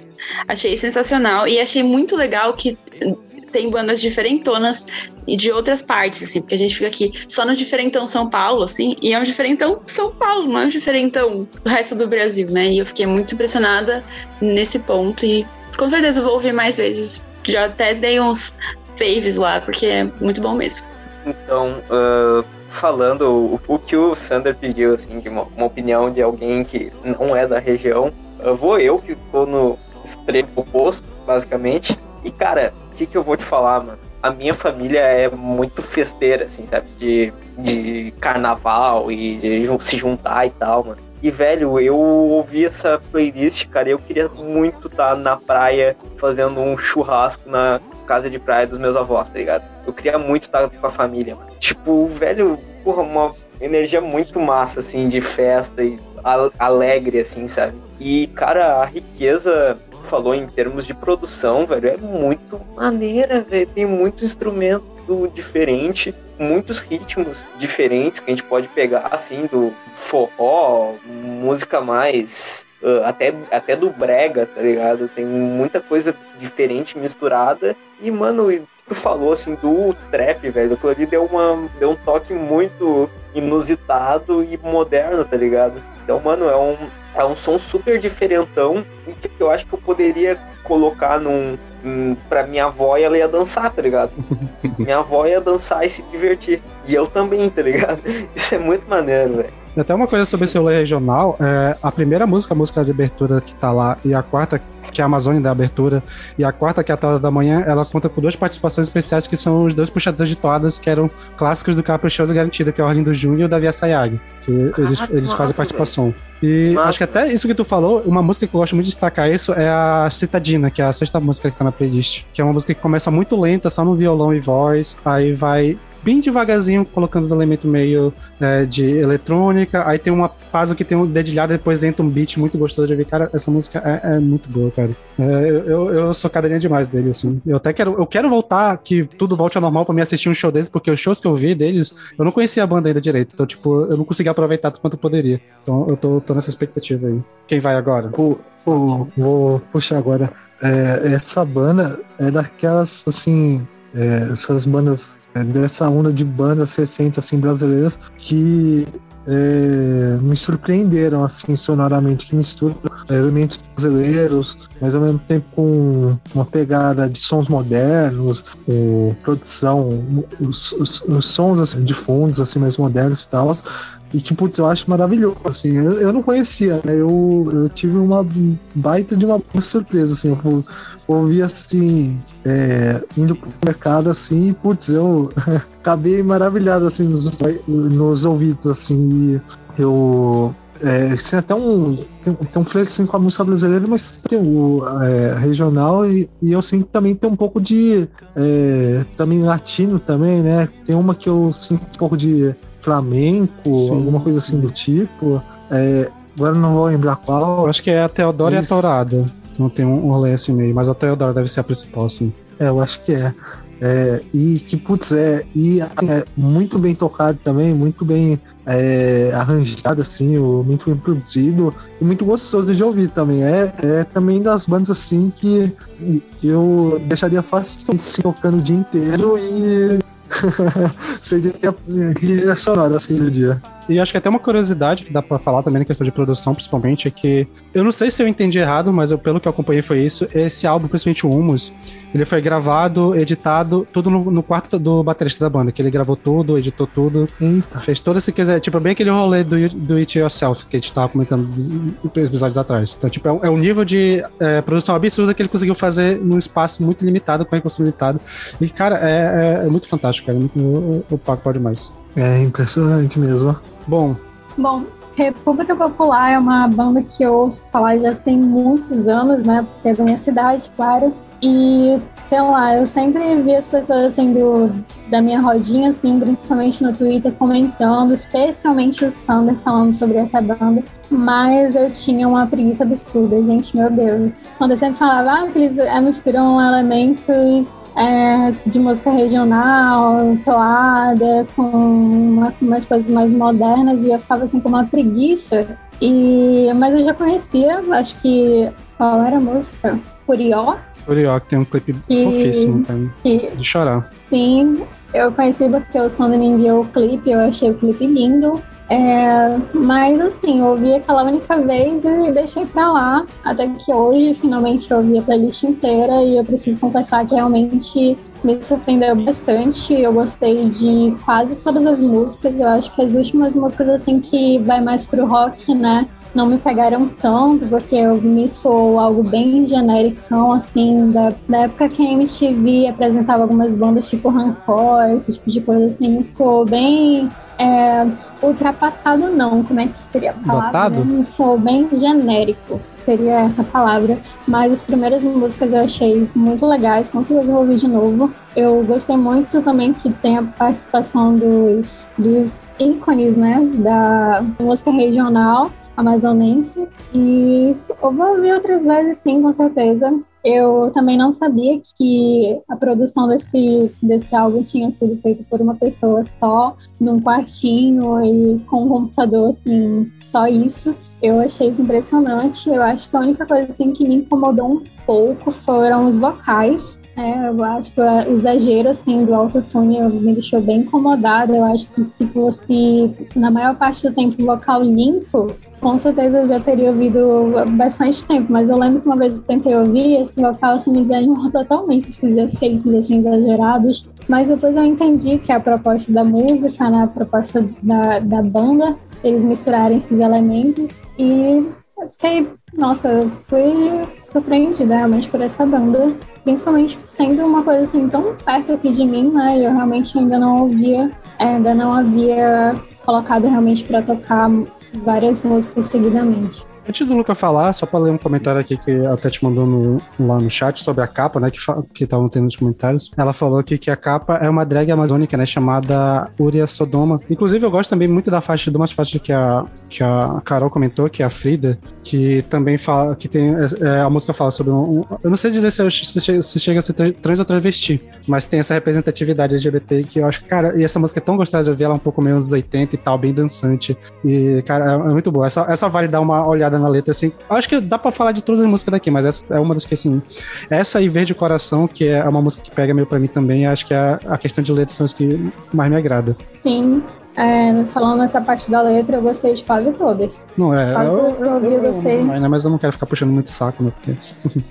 Achei Vale- muito bem feito. Me lembrou, algumas músicas me lembrou um pouco a vibe assim do Vanguard. Não sei se vocês conhecem. É, Vanguard e Zimbra, assim. Só conheço de Lembrou um nome. pouco. Inclusive, eu quase bom. trouxe Vanguard, mas eu vi que já tinha o Teatro Mágico, né? Que é bem parecido com a vibe deles, aí eu deixei passar.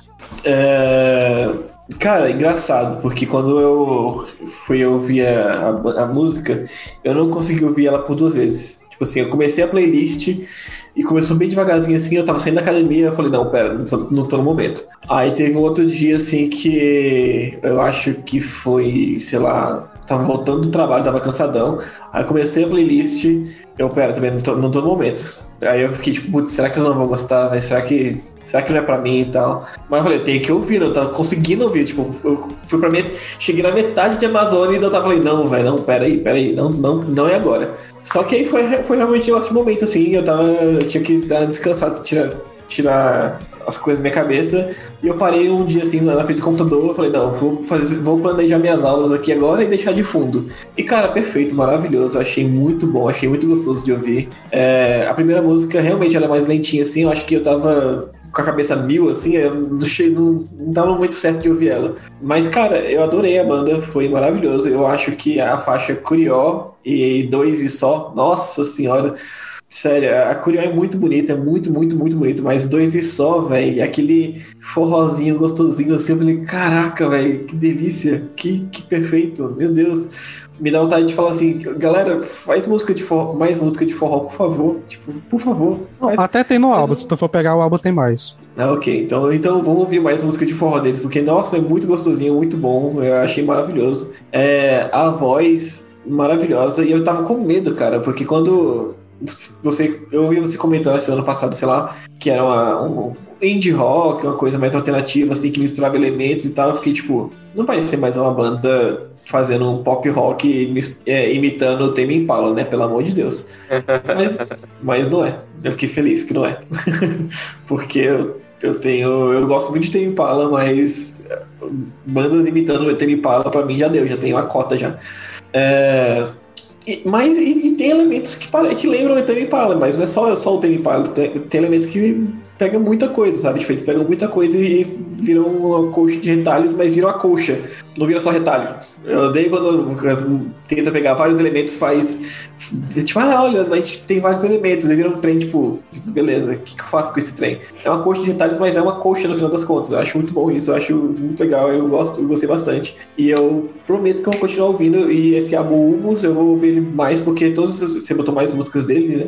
E todas as músicas que você botou deles eu acabei gostando no final. Tipo assim, eu achei maravilhoso, achei muito gostosinho de ouvir. Ah, e é isso. Achei perfeito pra planejar a aula junto com eles. Eu queria só comentar que eu também tinha esse medo de ser um negócio assim meio Tame Impala, sabe? Mas eu até falei pro Sander isso, eu acho, em algum momento, que eu realmente achei que ia ser um negócio meio indie. E aí eu ficava assim, gente, de novo, mais uma banda. E realmente fui surpreendida pela banda. Muito bom. Pô, eu, eu tive a mesma coisa que o, que o Lucas, com assim, de ter que começar a ouvir playlist depois também. É, que aí eu tava, tava no momento, aí eu pensei, putz, é, junto com. Foi, foi dois né, artistas que eu tive isso. Foram esses e foi mais um também, mas que não chegou.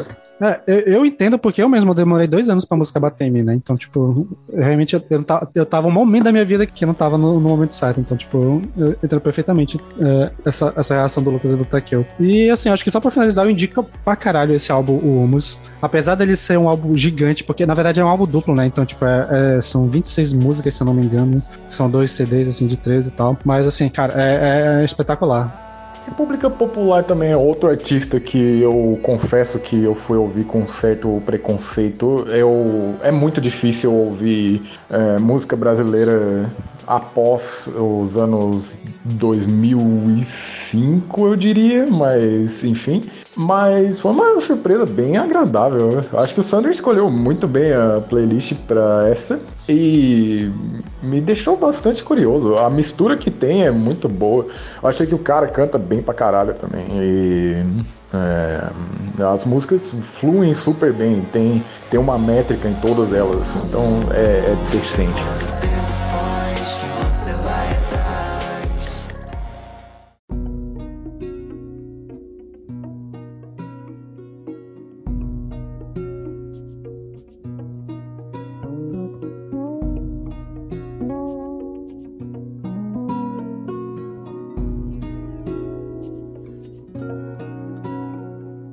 Próxima banda da caralho, que também não tá aqui, então vai rodar daqui a pouco o áudio dela comentando, é o Teatro Mágico. Eu sempre gostei muito de literatura, sempre gostei muito de teatro, sempre gostei muito de música.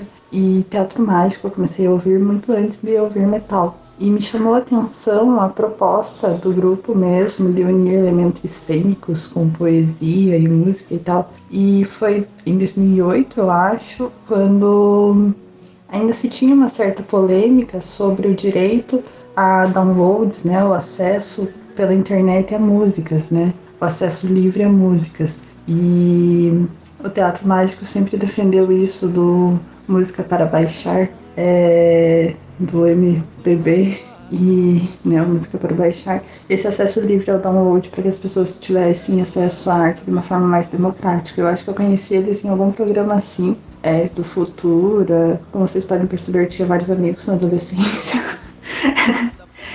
e para quem não sabe, eu sou formada em teatro, então eu acho que acabou que eu segui esse caminho aí, né? o teatro mágico dialoga muito com a minha formação, dialoga muito com as coisas que eu gosto, que é música, literatura e teatro. E as letras são letras que falam muito da. Letras existencialistas, muitas letras que falam de poesia, letras que são bregas e ridículas, porque falam de amor e romance e historinhas, mas ao mesmo tempo, né, que tem, puxa para esse lado lúdico, esse lado do imaginário, e ao mesmo tempo tem umas letras mais engajadas, talvez, letras que são inspiradoras, letras que fazem a gente pensar sobre o nosso papel no mundo. Então, por isso, por todas essas questões, o teatro mágico é dos artistas fora do metal um dos mais importantes na minha vida. Eu só vou começar, tá? Bom, eu vou começar aqui é, com um testemunho. É, acho que de todas as bandas que eu me lembro, Teatro Mágico é uma das bandas que eu mais tive birrinha a troco de nada na minha vida. Tipo, é outra banda que é, é o rolê esquerdo macho.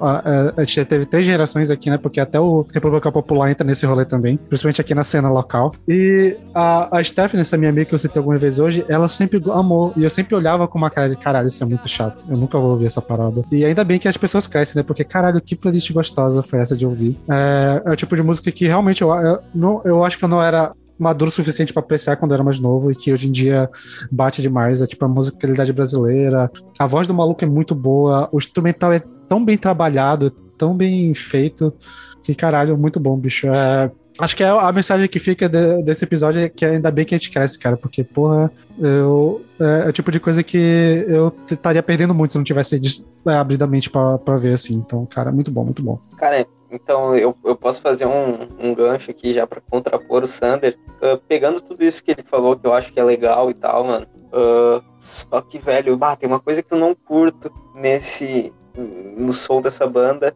Essa vibezinha genérica de feira do livro, tá ligado? De atração de feira do livro. todo, todo mundo já viu tipo, um cara com a pintura igual no rosto, com um violãozinho tocando esse tipo de música, tá ligado? 3 centímetros de unha pra tocar violão Exatamente. bem assim, aí com a, com a perna cruzada desse jeito assim. Exatamente. Assim, aí. Exatamente. Fazendo, fazendo um cover em poesia do Caetano Veloso. Exatamente, cara, essa vibezinha, atração genérica de feira do livro me incomoda um pouco, cara. E assim, tipo, assim como numa feira do livro que tu passa com o teu irmãozinho, assim, ou com o teu priminho, mostra ali, olha ali, fulaninho, que legal, o tio cantando com a cara pintada. Tipo, tu ouve por uns 10 minutinhos, legal, e pá, vai pra casa. Só que, bah, mano, uma playlist inteira disso me cansou. Cansou. Eu não, não, não é muito pra mim, tá ligado? Não é muito pra mim. Só que assim, admito que o cara canta bem, ahn, instrumental é, é legal e tal. Só que essa vibe, e algumas rimas ali, algumas letras que eu fiquei meio tipo. ahn, não me atrapalharam um pouquinho. é isso aí. Pô, é, agora contrapondo, contrapondo é, eu conheço o Teatro Mágico, é, indicação da Carol, e desde da época, um pouco antes que, que eu conheço ela, assim, de tipo, conheci ela há 10 anos. Essa época, quando eles tocavam na MTV, não tinha muito essa dança ainda de tipo, é, os artistas assim, esquerdomacho, assim, a gente não tinha muito essa mentalidade, aí tipo, achavam uns artistas assim, tipo, o cara visual de circo, tocando na MTV, assim, eu, eu via assim uma banda diferente, mas na época eu conhecia pouca coisa que tocava lá na MTV, eu achava bonito até. Fui conhecer um pouco melhor depois, assim, e é, ouvindo a playlist da Carol, assim, com, com músicas assim que eu não conhecia, eu tive uma baita surpresa, assim, a- na mistura deles, assim, sonora, que além de elementos brasileiros, assim, o, é, um pouco de folk, o, é, tem até um, um, pouco, é, um pouco de samba também, né? E Sim, tem até um inclusive essa de- música que é de samba, que é a Eu Não Sou Chico, é a minha favorita, cara. Muito boa. bicho. Sim.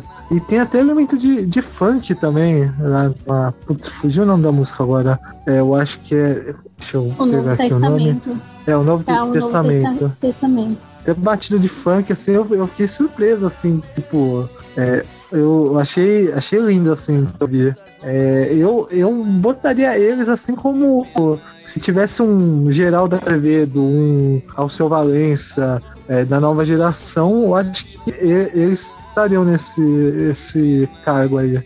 Seriam um desses artistas, né? Então, é, eu tinha um pouco. Eu tinha, não, ainda tenho. É um pouco dessa, dessa opinião, a mesma opinião que o Peralta. Esse negócio da, dos esquerdomachos, da música da esquerda cirandeira.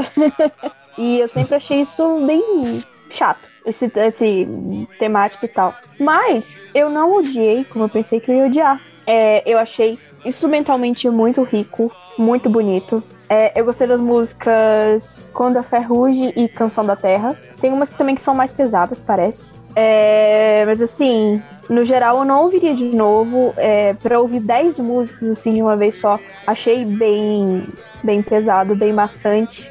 É, até mais que alguns raps que eu ouvi. Então, é, a minha opinião é essa. Não faz meu estilo, não me emocionou. Mas eu reconheço que musicalmente, tecnicamente, eles são muito bons. Vamos lá. Eu, eu também tive um pouco desse receio que o Sander falou de começar a ouvir essa banda, porque a vibe de circo dela me dava preguiça. E aí eu falei, não, mas não é possível, tô julgando um livro pela capa aí, né? Vamos lá ouvir. Eu fui ouvir e todas as músicas que as pessoas indicavam, é, pontualmente, assim, eu sempre odiei todas elas.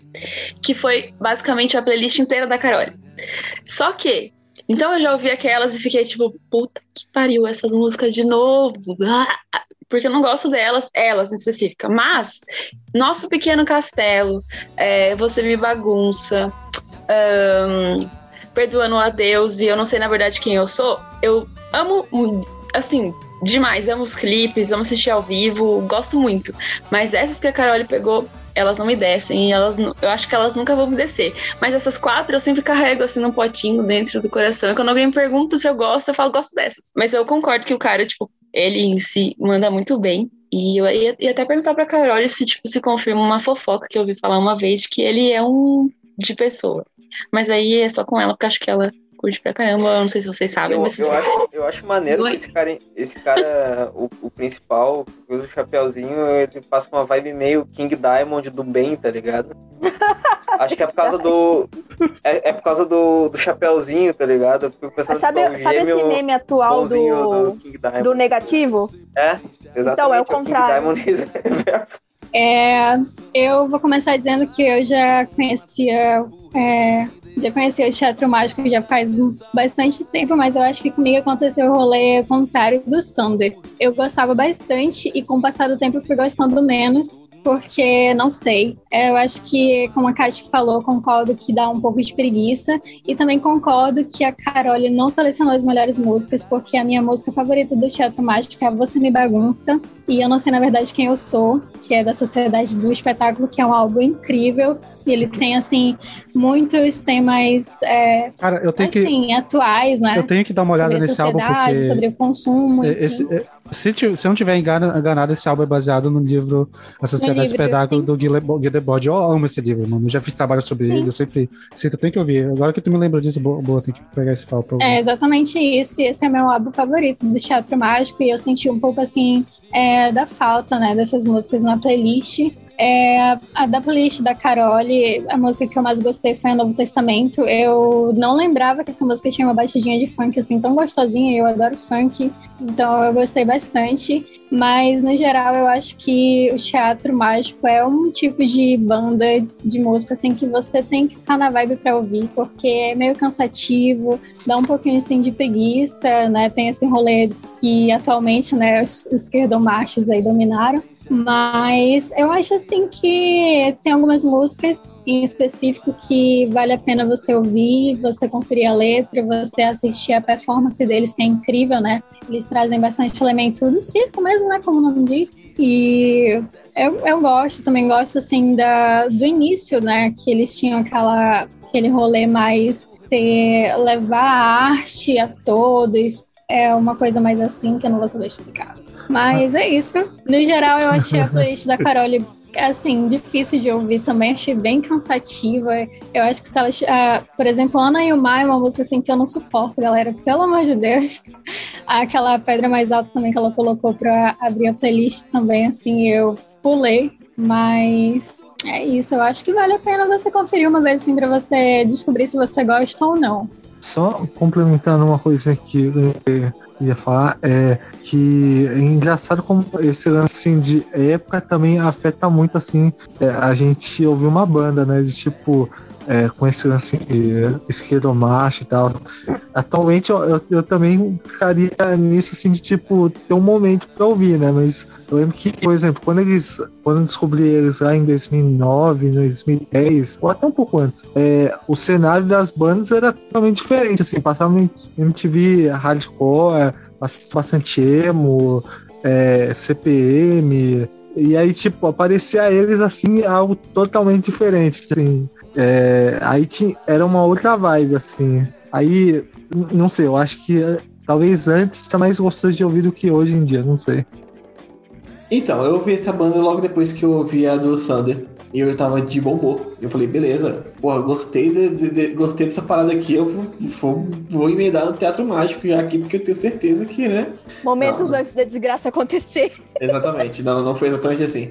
Mas, é, não é de todo ruim, não, porque eu comecei gostando, tipo, a, a- pedra mais alta eu achei legalzinha, tipo, eu comecei, caraca, que legal, velho, porra, da hora, interessante. Aí começou Camarada d'Água, eu fiquei, cara, que da hora e tal. Aí lá na metade da música eles tinham que meter uma. Sério, eles tinham, eles tinham que meter um. Quando uma hora. É, é, Como pode peixe, alguma coisa. né? ver, como po- eu, eu- eu fiquei tipo.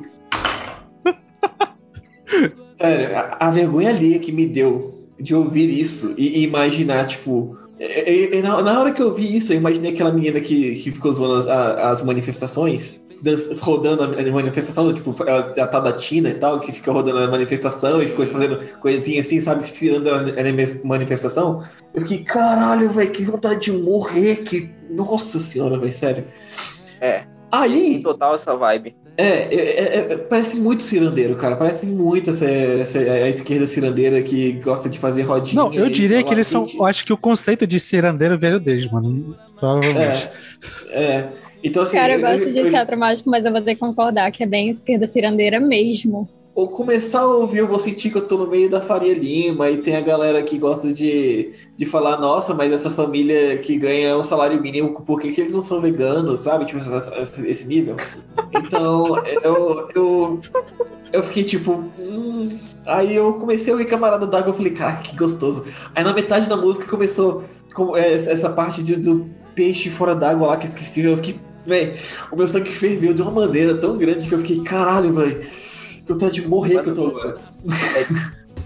É porque. Dá uma vergonha alheia. Não, dá, dá uma né, cara? vergonha alheia do caralho. Termo certo é cringe, galera. Cringe. É, é, teatro mágico não é based. É isso que eu quero dizer. É culpa da playlist da Carole.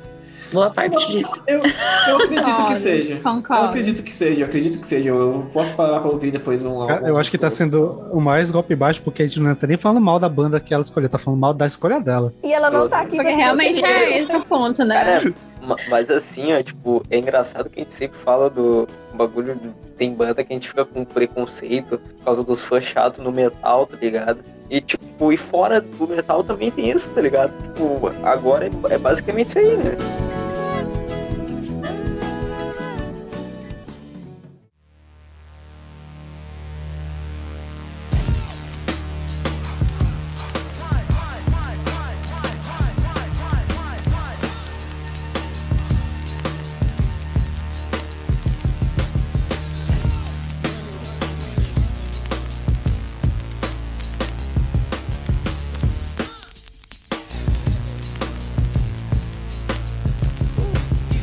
Fechar o episódio, nós temos a playlist, a- o artista que o Lucas indicou. Bora lá, de Tyler The Creator.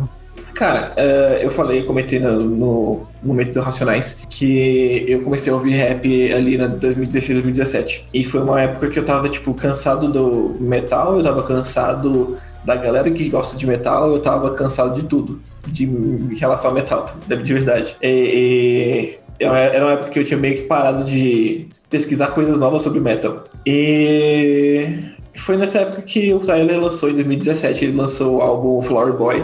E, cara, com esse álbum, ele simplesmente mudou a carreira dele. E, esse álbum também fez, fez eu crescer, fez, fez minha cabeça tipo, explodir, assim, sabe? Tipo, ah, fez eu ver que rap é muito mais do que eu achava que era.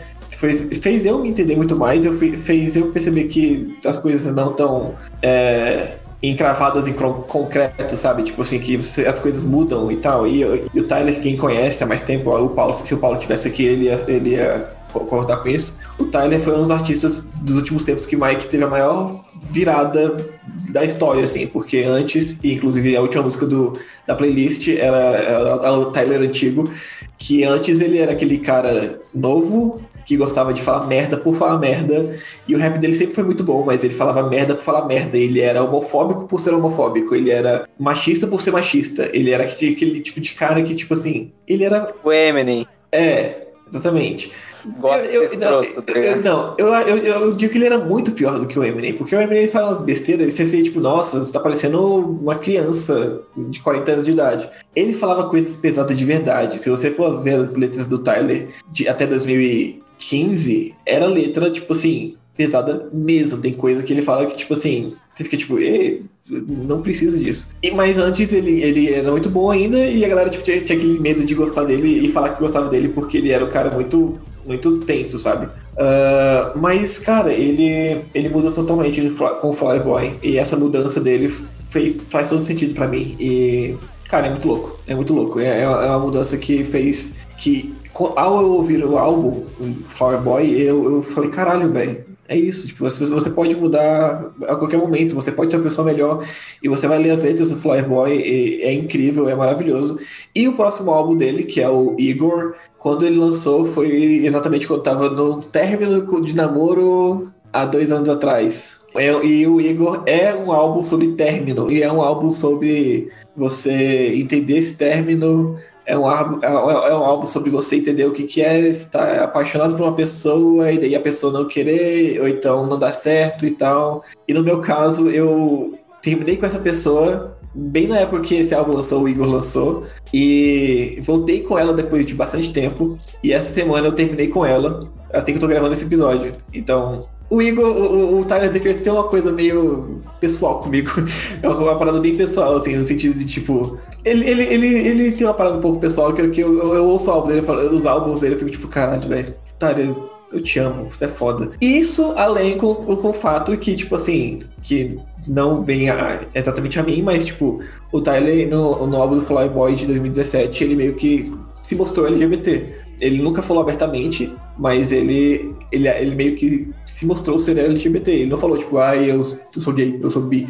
Ele falou que gosta de homens também. E, tipo assim, ele deixou bem claro isso. E, cara, a comunidade de rap americana é meio cuzona e teve bastante gente pegando pesado com ele, falando umas merdas e tal, mas ele simplesmente tá foda-se pra isso e eu acho isso incrível. E, a- e além de tudo isso, eu adoro música de dançar feio. Eu não sei dançar. E eu acho, e eu acho o Igor o álbum perfeito pra você dançar feio, cara. Eu, eu pego as primeiras cinco faixas ali, cinco, seis, e eu danço feio, tomando banho, e eu, tô, eu sou super feliz. Eu- é, é- é tudo pra mim, sabe? Tipo assim, é, é- é- é ele é basicamente a Lorde homem. Porque é música de Uhum. dançar feio, e é isso, eu adoro.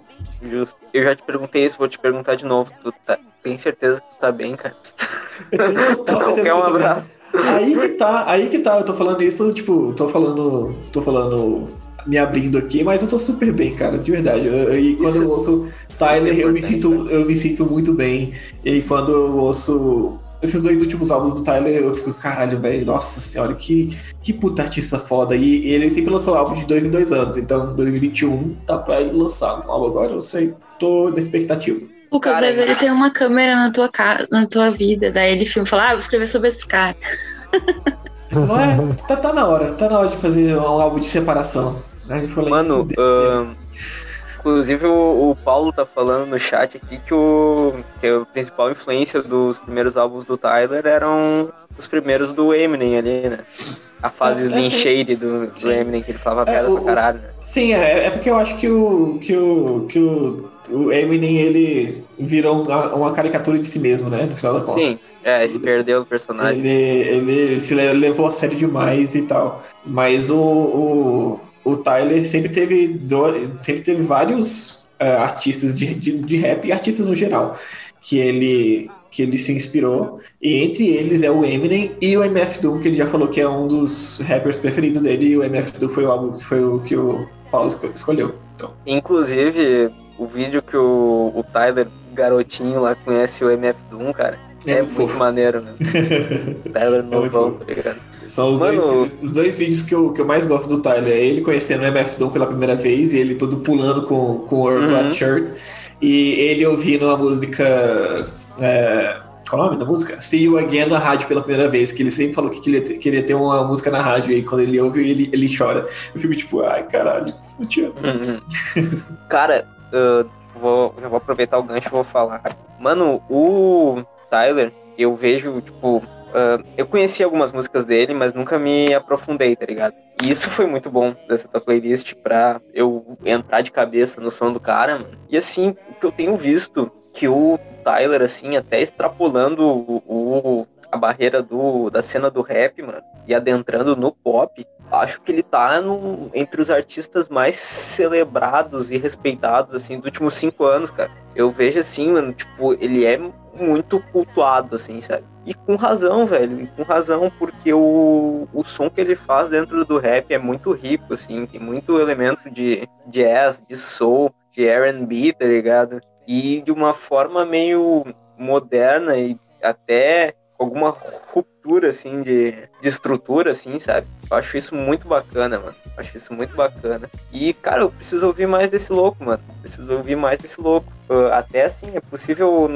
ah, pegar alguns paralelos do que o Tyler faz, mano, nos últimos anos, ah, com um disco que o Paulo sempre fala, que é o To Pimp a Butterfly, se eu não me engano, do Kendrick Lamar, que é um álbum que ele é um troço cinematográfico, assim, em termos de produção, tá ligado? E, mano, o Kendrick e o Tyler são dois caras, assim, que trazem um lance super produzido e rico dentro do, do rap, tá ligado? Um troço assim que, e que alcança o mainstream, alcança o pop. Isso eu acho muito bacana, velho. E assim, pra não ficar só babando ovo, cara, só tem um probleminha com a música. Como é que é o nome? Ah, Earthquake, velho. Colocou na playlist, mano. Porque ela é muito, muito repetitiva, velho. Fica. Ah, Eu ela adoro. fica demais Eu na cabeça, gosto também, cara. eu gosto também. Ela fica demais na cabeça, mas o resto é Nossa. top. Principalmente Biking, que é com o Frank Ocean e o Jay-Z, né? Porra, é foda Nossa. pra caralho essa música. Essa música eu dei uma burlada ali, porque essa música na verdade é do, do Frank Ocean, mas foda-se. Ah, Posso dizer agora o contraponto aqui? Tá ligado? É, inclusive, vou pedir desculpa pelo Lucas, mas putz, eu acho que do- dos artistas escolhidos, eu acho que foi o que eu menos gostei, assim, e por uns, uns motivos muito, muito específicos, assim. Quer dizer, tem coisas que eu gostei, mas acho que talvez eu não ouviria de novo, mas é, tem faixas aqui que parecia que. É, sabe quando o fone de ouvido tá com mau contato e começa a dar um suidinho? Eu, eu tava ouvindo e tava vindo esses ruidinhos de, tipo, fone de ouvido com mau contato e, putz, isso me quebrou total o clima, assim, que foi a, se não me engano, a Igor's Team e a I. Putz, é. foi o que me quebrou as pernas, assim, mas as outras músicas, assim, eu, eu achei bem. é, assim, eu. Como diria a, a Carol, né, pro, pra outros outros artistas, né, que, tipo, se tivesse tocando no lugar, eu não, não ia achar ruim, né, mas. É, não, acabou não me tocando, assim.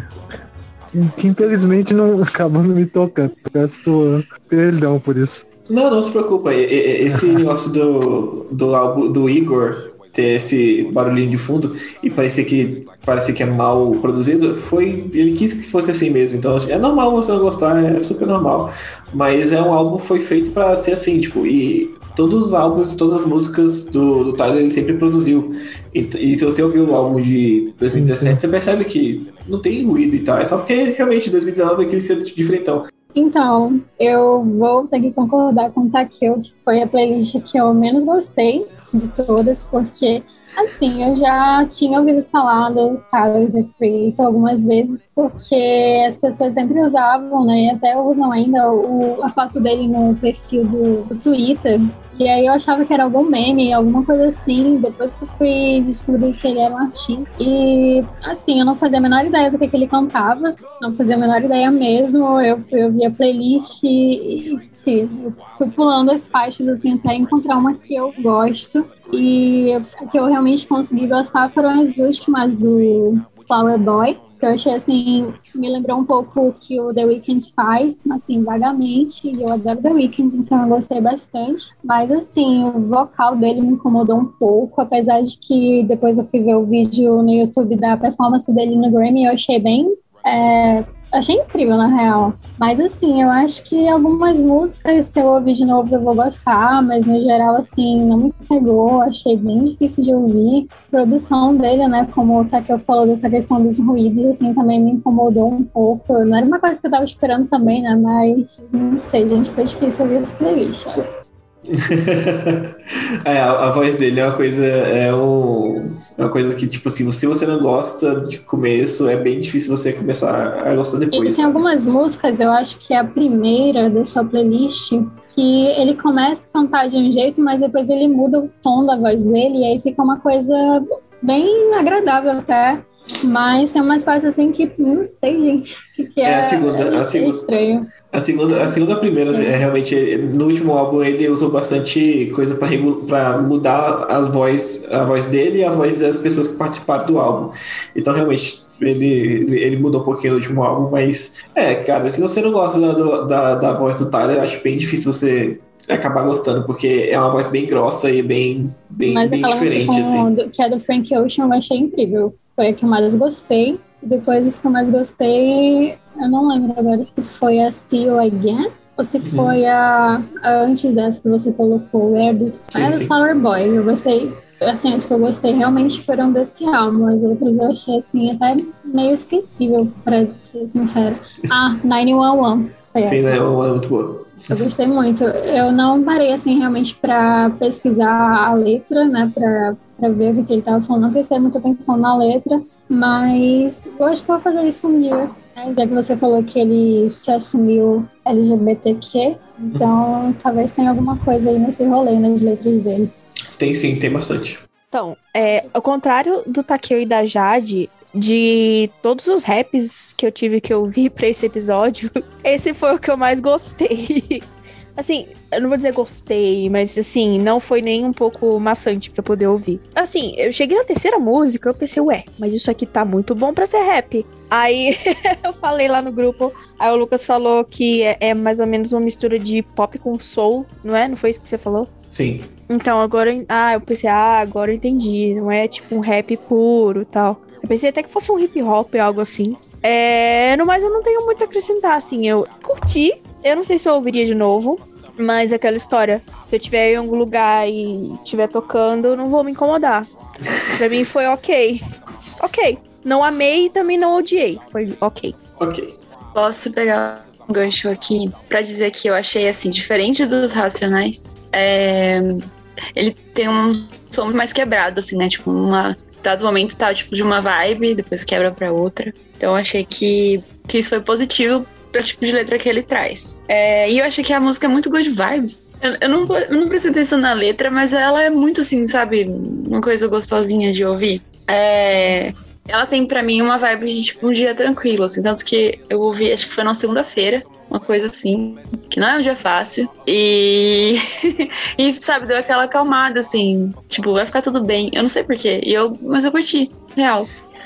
Eu também, pra, pra, pra mim também é, pra mim é super essa vibe, sempre, sempre super a vibe de, tipo assim, de dia tranquilo, eu, eu ouço Fireboy e meu dia já melhora 100%, assim, sabe, tipo, eu- eu- o Igor, eu acho a vibe mais, um pouco mais pesada, porque é um álbum um pouco mais pesado, mas ele é felizinho ainda, então é um, álbum- é um álbum pra mim que é um pouco mais feliz de alguma, de alguma maneira. Mas o Flower Boy, ele é um álbum muito tranquilaço, assim, eu ouço e fico tipo, ah, que gostoso, velho. Sério, muito bom. E eu concordo com o Paulo também, muito bom pra ser rap, eu, eu ouço essa frase e fico tipo, porra, velho, sério mesmo.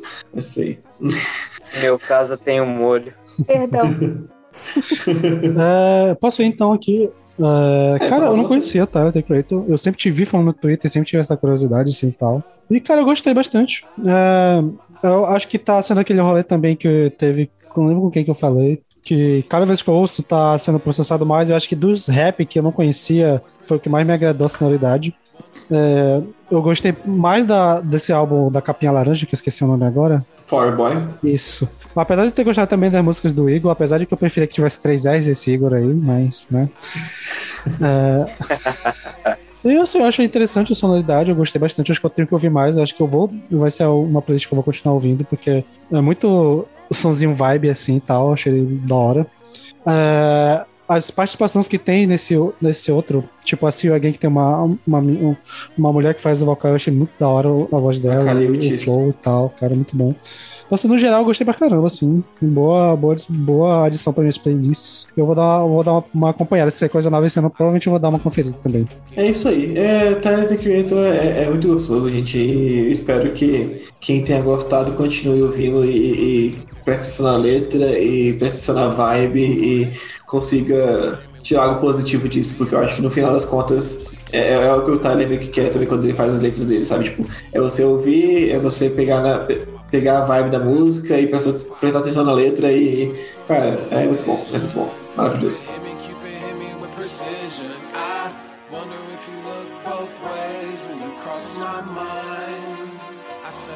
I said I'm sick of, sick of, sick of, sick of chasing. Então é isso, galera. Espero que vocês tenham gostado desse episódio diferente que a gente fez. Inicialmente o plano é a gente fazer esse episódio a cada 50, né? É, mas eu acho que a gente gostou tanto de gravar que talvez a gente faça a cada 25, né? Trazer um episódio pra dar uma, um relax de metal, né? Pegar um- uma desintoxicação. Ou se intoxicar ainda mais, né? Quem sabe? Fica aí então nos comentários se vocês preferem que a gente faça com mais frequência ou uma vez por ano tá bom, já é de boa. E lembrando novamente nas redes sociais. É, principalmente que a gente tá na Twitch agora, esse episódio foi gravado ao vivo e teve muita interação com o pessoal do chat, então quem quiser participar desse momento, chega a gente do dia de domingo, que a gente tá indo lá. E é isso, até semana que vem. E eu vou roubar e deixar a indicação final. Eu vou trazer um combo que é uma banda daqui de Manaus, que é o Alaide Negão, fazendo um cover do Alípio Martins com a música Piranha. E é isso. Até mais.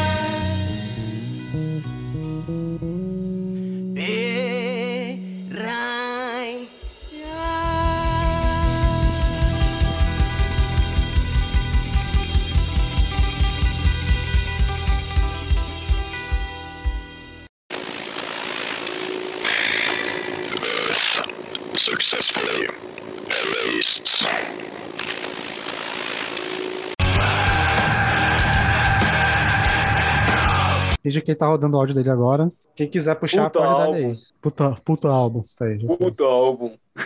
Faltam uns três Um, minutos. ál- um álbum, um álbum necessário. Puta artista. Aquela voz de Cid Moreira. Entrega demais. Entrega de.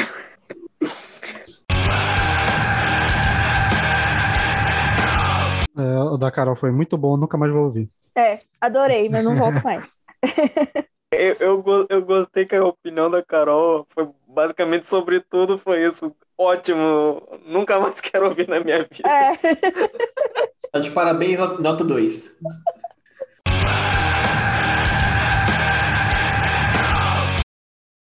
E não é, e não é, não é golpe baixo. Eu seria golpe baixo se eu falasse que, nossa, claro, né, a Carol que ama folk vai gostar de teatro macho. É, aí, aí seria golpe baixo.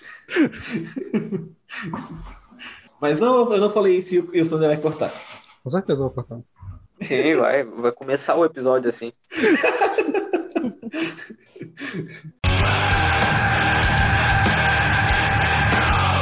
Eu vou botar até esse disclaimer pra avisar é, no início do episódio, até pra não ficar fingindo que eu tô botando os dois artificialmente, né? Porque da última vez com a Bruna deu certo, só que teve umas vezes que ela fazia umas piadas e e ficou na cara que ela tava sozinha, porque ninguém riu também. pessoal ouvindo, vai ficar cara que babaca não, não ri da piada da mina. Gente, eu achei que a Bruna tinha feito alguma coisa pra vocês nesse dia. Eu falei pra ela Silêncio.